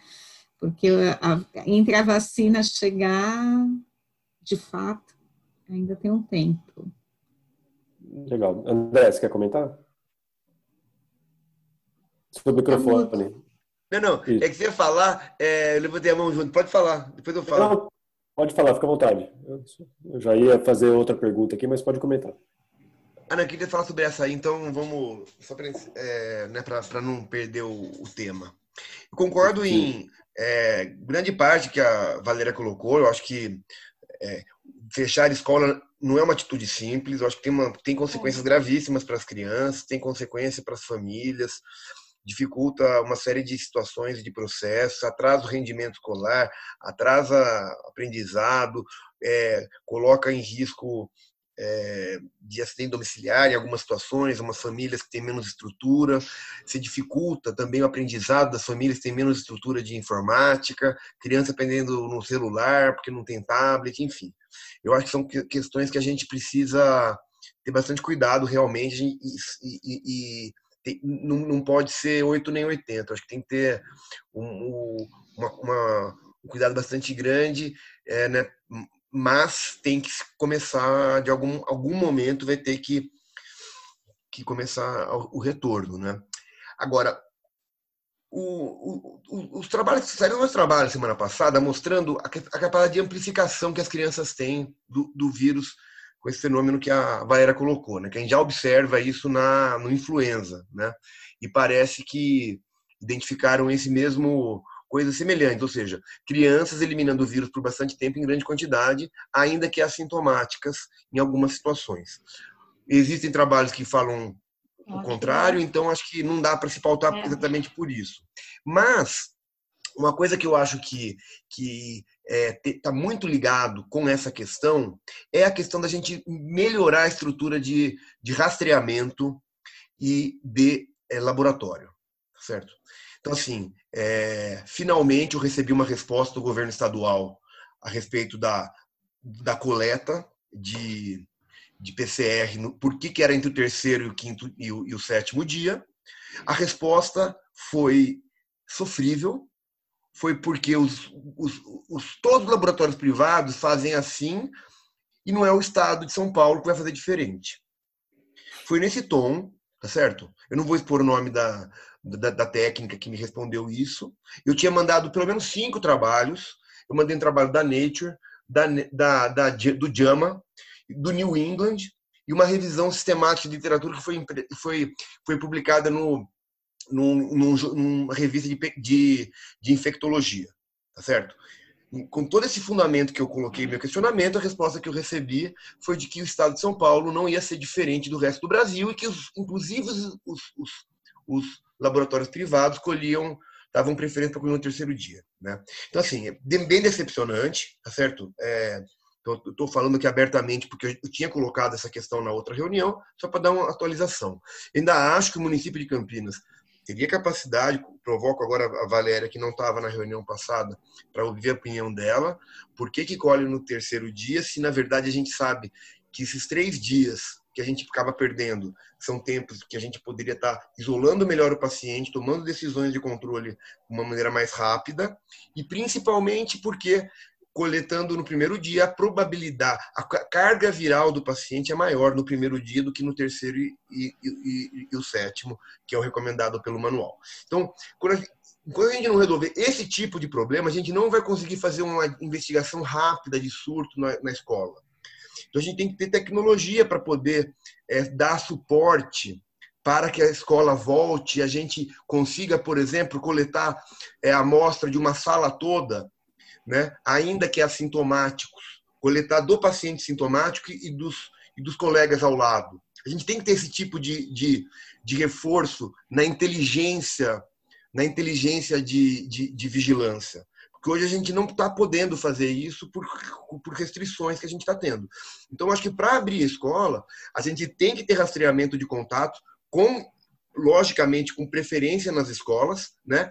E esses contatos têm que ser isolados e investigados da melhor maneira possível, né? Então assim, eu acho que é, com a, as fragilidades que nós temos visto na vigilância laboratorial e as fragilidades que a gente tem no rastreamento hoje, eu acho que é muito complicado. Eu acho que a gente deveria fazer essas, essas, essas melhorias né, na, na, nas estratégias de vigilância antes de abrir as escolas, para que quando a gente é, tiver a escola funcionando, a gente conseguir identificar rapidamente um surto e intervir de maneira efetiva antes que aquela escola né, tenha que fechar a porta definitivamente por mais um mês, dois meses, até voltar e voltar e voltar.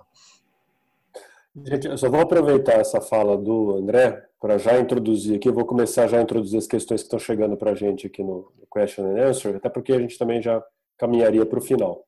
E, e, antes disso, só um comentário, André. Eu, eu também fico feliz que a gente aqui em Campinas está se propondo a ser diferente, não só do Estado, do país, sei lá, de quem mais queira seguir nessa linha, mas eu, eu também acho que a gente está indo no caminho melhor de, de ser diferente, já que, o, que, a resposta que você teve é, foi na outra mão, né, contramão, acho que a gente tem que bater nessa tecla.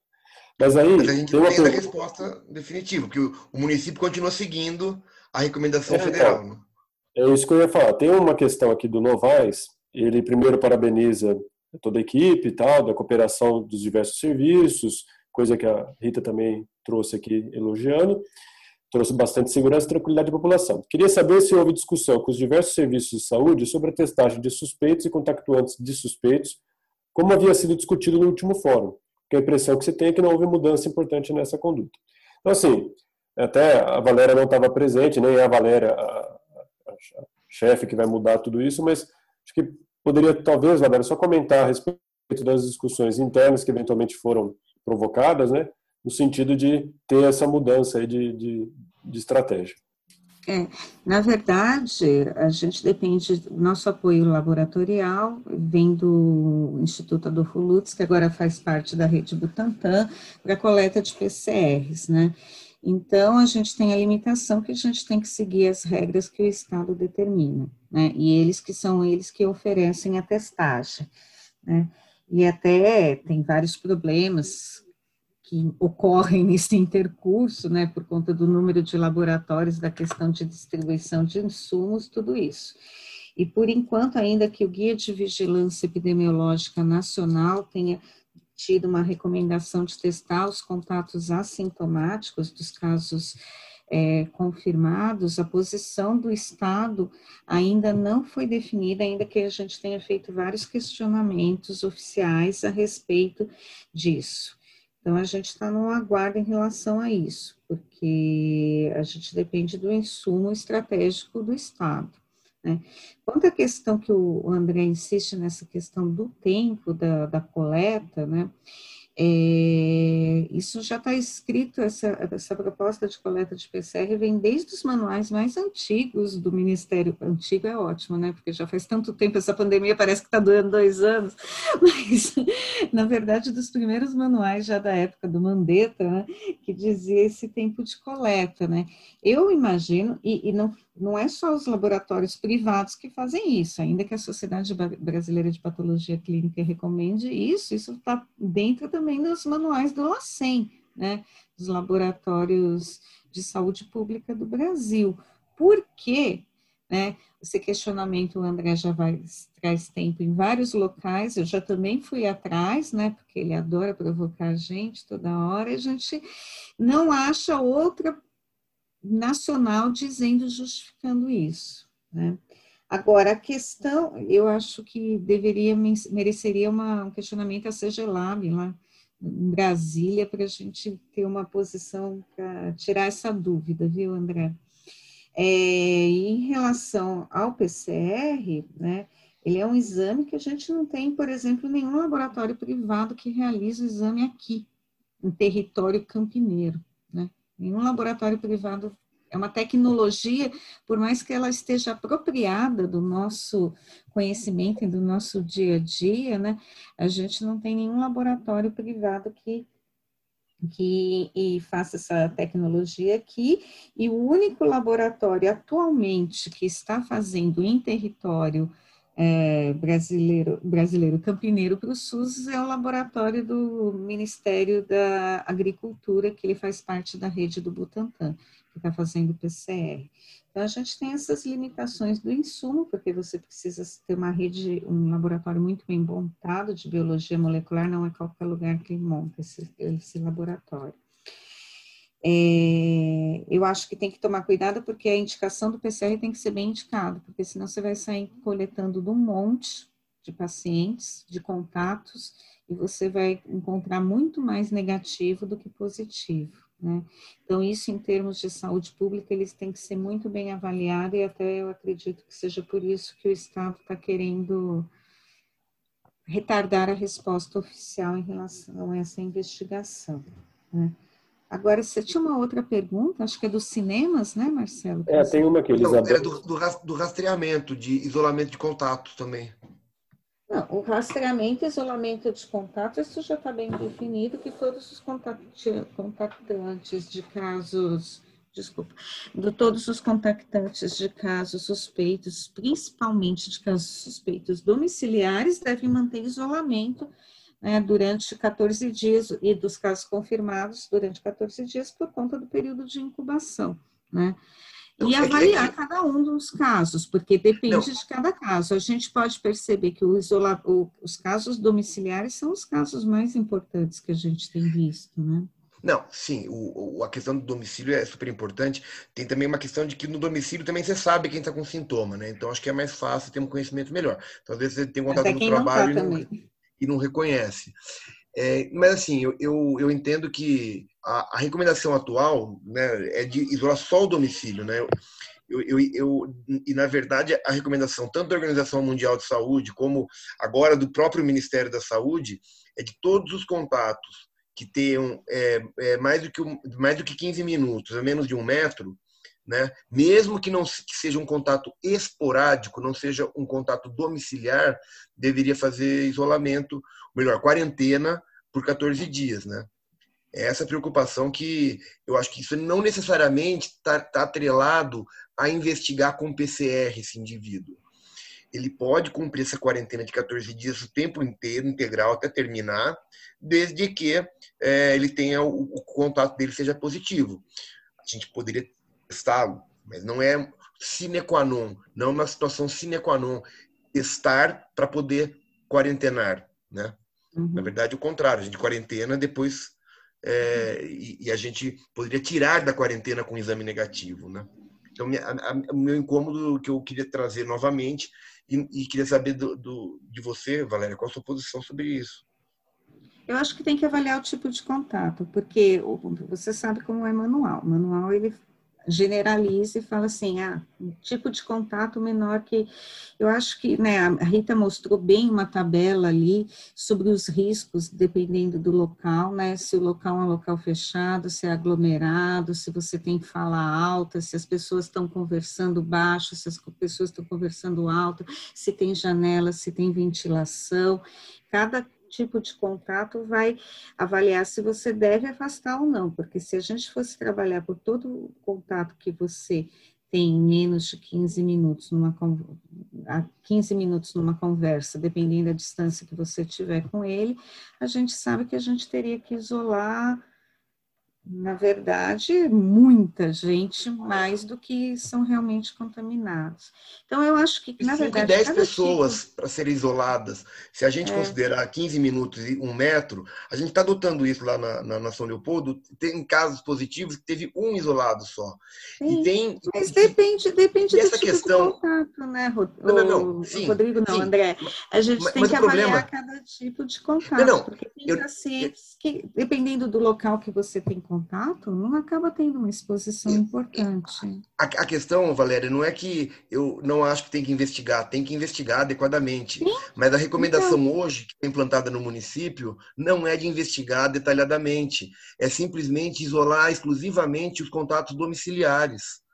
Quem é contato é, de trabalho nem é questionado sobre como que é o ambiente de trabalho. A recomendação atual da vigilância do município de Campinas é de que quem é, não é do domicílio nem merece ser investigado ou questionado ou é, colocado em quarentena. Então, assim, eu acho que seria um ganho que essa recomendação é recomendação da Organização Mundial de Saúde, é recomendação do CDC, tem um curso, inclusive, da, da, da, da Universidade John Hopkins, que é maravilhoso. Eu fiz um curso que é para é rastreamento, é para rastreadores, né? Então, é para agente comunitário de saúde deles, né? Que eles constroem, mas é super didático. Eu traduzi até para o português. Eu fiz uma apresentação já para algum grupo lá na, no, na unidade que eu estou trabalhando, e eu acho que a implementação disso ela é totalmente viável e com o recurso que a gente tem hoje. Eu não vejo motivo para adiar isso no momento que a gente está reabrindo. Então, se a gente quer diminuir abaixo do 1, né, o R lá, para conseguir controlar a doença, precisa fazer rastreamento. Gente, deixa eu só. Uh, esses, esses, pontos estão super bem colocados, até desde a reunião passada, a gente até já comentou que saiu publicado no Correio, no, na revista do André na CBN, mas eu só estou preocupado um pouquinho agora com o tempo. Eu vou só fazer a pergunta da Elizabeth Amstalten, que inclusive repetiu a pergunta aqui para a gente. a opinião sobre a abertura de cinemas e teatros em Campinas. No momento, parece que amanhã né, já começa a liberação de cinema e teatro, e gostaria de saber se a opinião dos convidados, se essa decisão do executivo foi respaldada pela vigilância, no caso. É, a abertura de cinema e teatro é o que está dentro do Plano São Paulo, como o, ah, como o município de Campinas já está há 28 dias na fase amarela, ele passa para verde, que prevê essa abertura. Né? Foi baseado nisso. Mas a opinião técnica... Do Plano assim. São Paulo, é. Não, mas a opinião de vocês técnica deveria ou não deveria? Por ser fechado, por... Né? A minha opinião pessoal, não. Mas isso está dentro do Plano São Paulo e o município foi, aderiu ao Plano São Paulo. André, também não? Rita? Só opinião pessoal, então, vamos deixar claro. Eu concordo plenamente com a Valéria. Eu acho que é complicado. Mas também eu entendo a, a posição do município. É muito complicado se você Sim. Quer ser mais restritivo do que o governo do Estado. Né? Então, uhum. nesse ponto, eu concordo em 100% com a Valéria. É, é, tem várias coisas que a gente, dentro da vigilância, não concorda com o Plano São Paulo, em algumas posições, né? No entanto, como ele está sendo respaldado pelo governo estadual e tem o apoio dos, dos municípios, a gente tenta contornar a situação do melhor jeito possível. Mas acho é que... o plano do governo federal, pelo menos, né? Não, mas eu acho que. É. Não tem plano, né? Sem plano. Eu acho que fica aqui o nosso voto de protesto. Né? Acho que está é. tá sendo feito, mas acho que a Elizabeth perguntou né, se foi respaldado, está aí a resposta. Não, está sendo feito meio a revelia. Do, do, Não, não é, é que não é, é feita a revelia. A gente ainda consegue colocar as regras sanitárias melhores possíveis, né? Se não, não consumir alimentos dentro do cinema, ter uma ocupação mínima, né? Então, a gente tem que lembrar que tem uma pressão econômica importante, que na verdade a gente já está há muito tempo em cima disso, né? E, na verdade, é um, uma, um grande ensaio, que a gente vai ver o que, que vai acontecer. Se uhum. isso permite que a gente continue indo para frente nesse sentido, ou se em algum momento a gente tem que retornar e voltar para trás. Né? É semelhante à, à discussão das Mas, escolas. Né? Impressiona... Impressionantemente, os casos é, eu, estão eu, caindo. Não, né? eu, eu, eu discordo. Existe uma semelhança em relação é, a, press, a haver pressões, mas eu não concordo que seja da mesma natureza. Eu não, não, não, não, natureza do quê? O que eu quis dizer. Ele falou que é como na escola. Não, não, não. É bem diferente. Dizer... Não, não, é diferente, não, é diferente. É, diferente. é um risco desproporcional em, perto de um benefício que, na verdade, hoje com Netflix, etc., com, com lives, a gente tem conseguido contornar uma série de atividades. Então, assim, não vejo essa premência né, não, de necessidade. Corrigindo, só corrigindo a minha fala, então, o que eu quis é dizer foi que é, a semelhança é do que vai ser um balão de ensaio. A gente vai ter que começar um dia de algum lugar, de algum jeito. E, teoricamente, a semelhança de que algum dia vai ter que voltar às aulas, algum dia vai ter que abrir o teatro, e, vai, na verdade, tudo cai na mesma questão de vigilância, de rastrear, de, de ficar de antena ligada para ver o que acontece. Só é, mas no caso no teatro é muito mais difícil fazer o rastreamento. Imagina você saber quem estava sentado em cada poltrona durante o show, durante Sim. o cinema, se trocou de lugar, se foi fazer xixi, entendeu? É nominal cada um dos, dos bilhete, dos bilhete com o nome, né?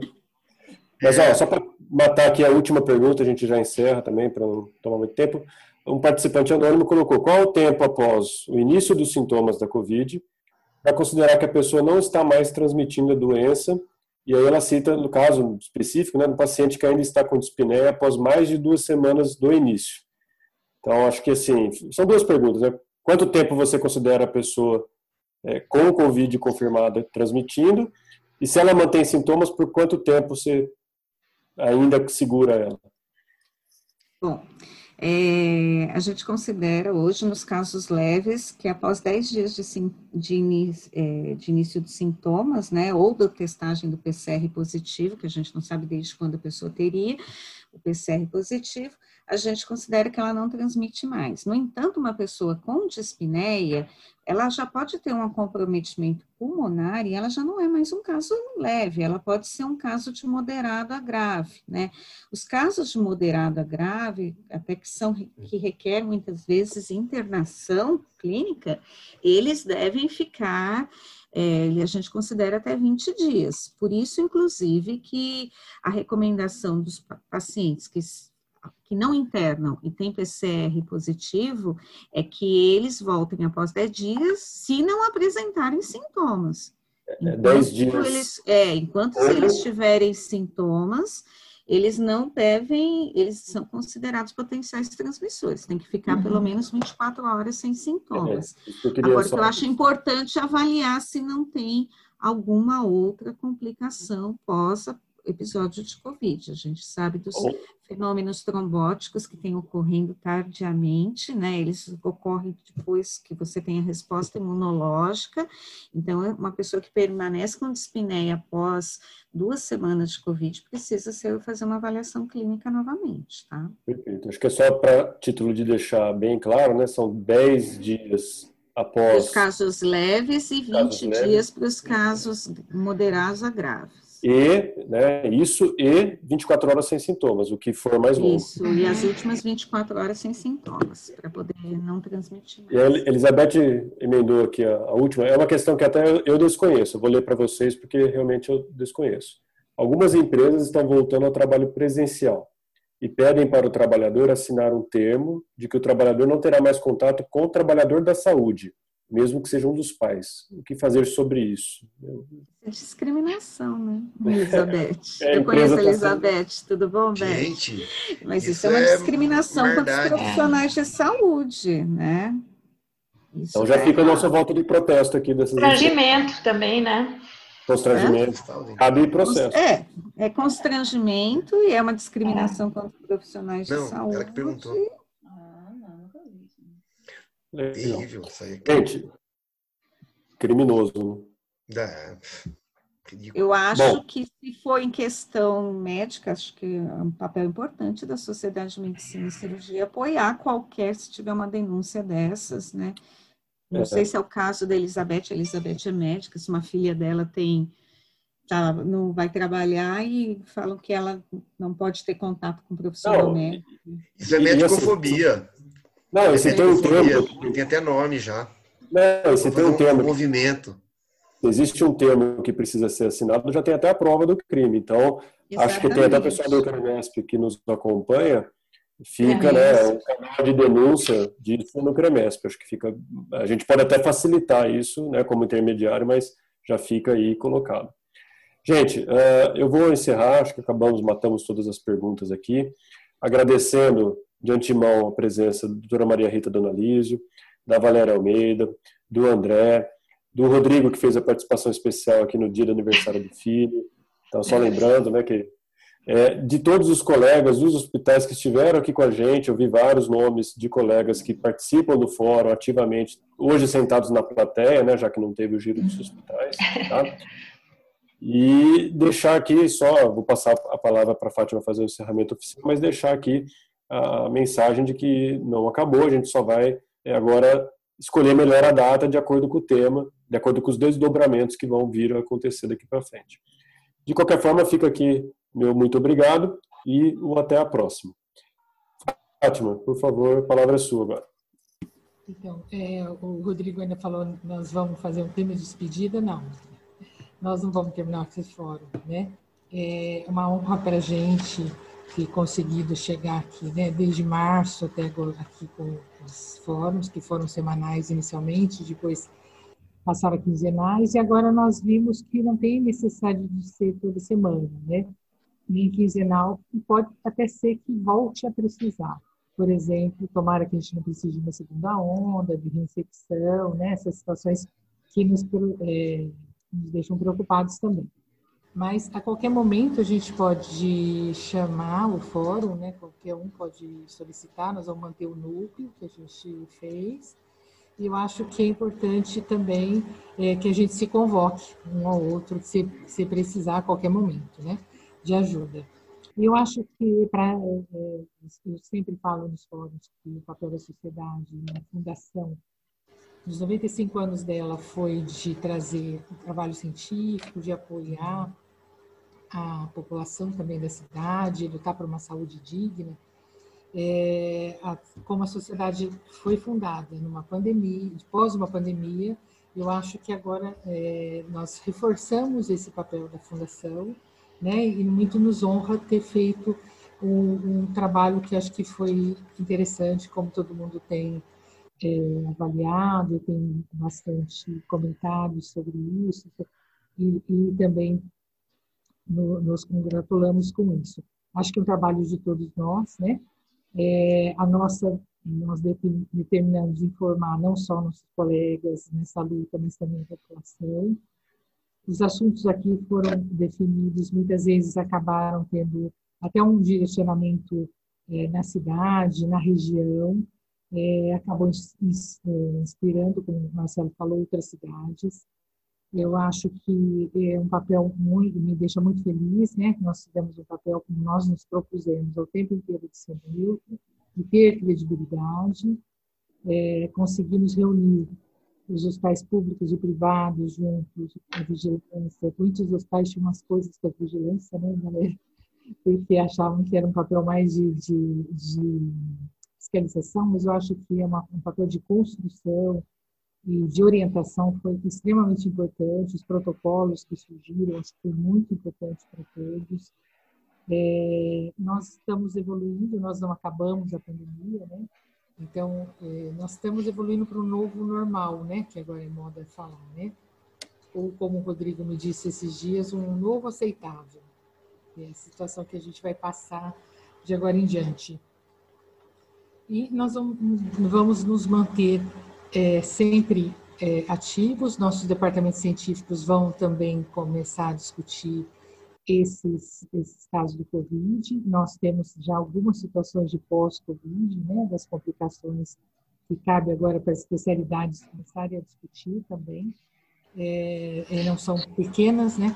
Quem está aí atendendo o paciente sabe como está sendo difícil também lidar com essa situação.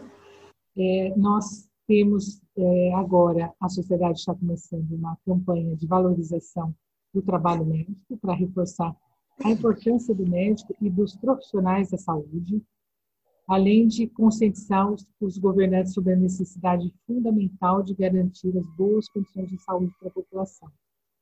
Nós temos uma pesquisa no ar, né, que está nos assistindo, é, que não preencheu ainda, seria interessante preencher, é, contra também é, os tributos, contra os abusos. É, estamos lutando é, ativamente para a defesa do médico também nessa área de tributo, né? já publicamos um prefeito com uma, uma carta pedindo sobre SSQM, né? aí uma, uma luta à parte da sociedade também. E o que mais nos deixa feliz é de batalhar, né? é lutar para que é, a, gente, a gente sabe que não vai ter a melhor saúde do mundo, do Brasil, mas que a gente tenha uma saúde de qualidade, que a gente consiga é, que a população se envolva né, nesse, nesse trabalho que a prefeitura tem, tem feito com tanto carinho. Acho que é, as pessoas estão reconhecendo muito o que foi feito nessa situação dos contactantes, das ligações. Eu tenho todo dia algum paciente que conta a história de que, nossa, eu fiquei é, tão feliz que ligavam para mim um dia sim, um dia não, para ver se eu melhorei, ou mandaram voltar. E, e era cultura, não era nem particular. Então, assim, acho que as pessoas começam a entender né, que a, a parte pública faz um trabalho muito bem feito. Acho que isso valoriza também é, tudo que vocês fazem. O trabalho do, dos agentes de saúde foi bastante interessante nessa nessas pesquisas, então acho que foi muito bom.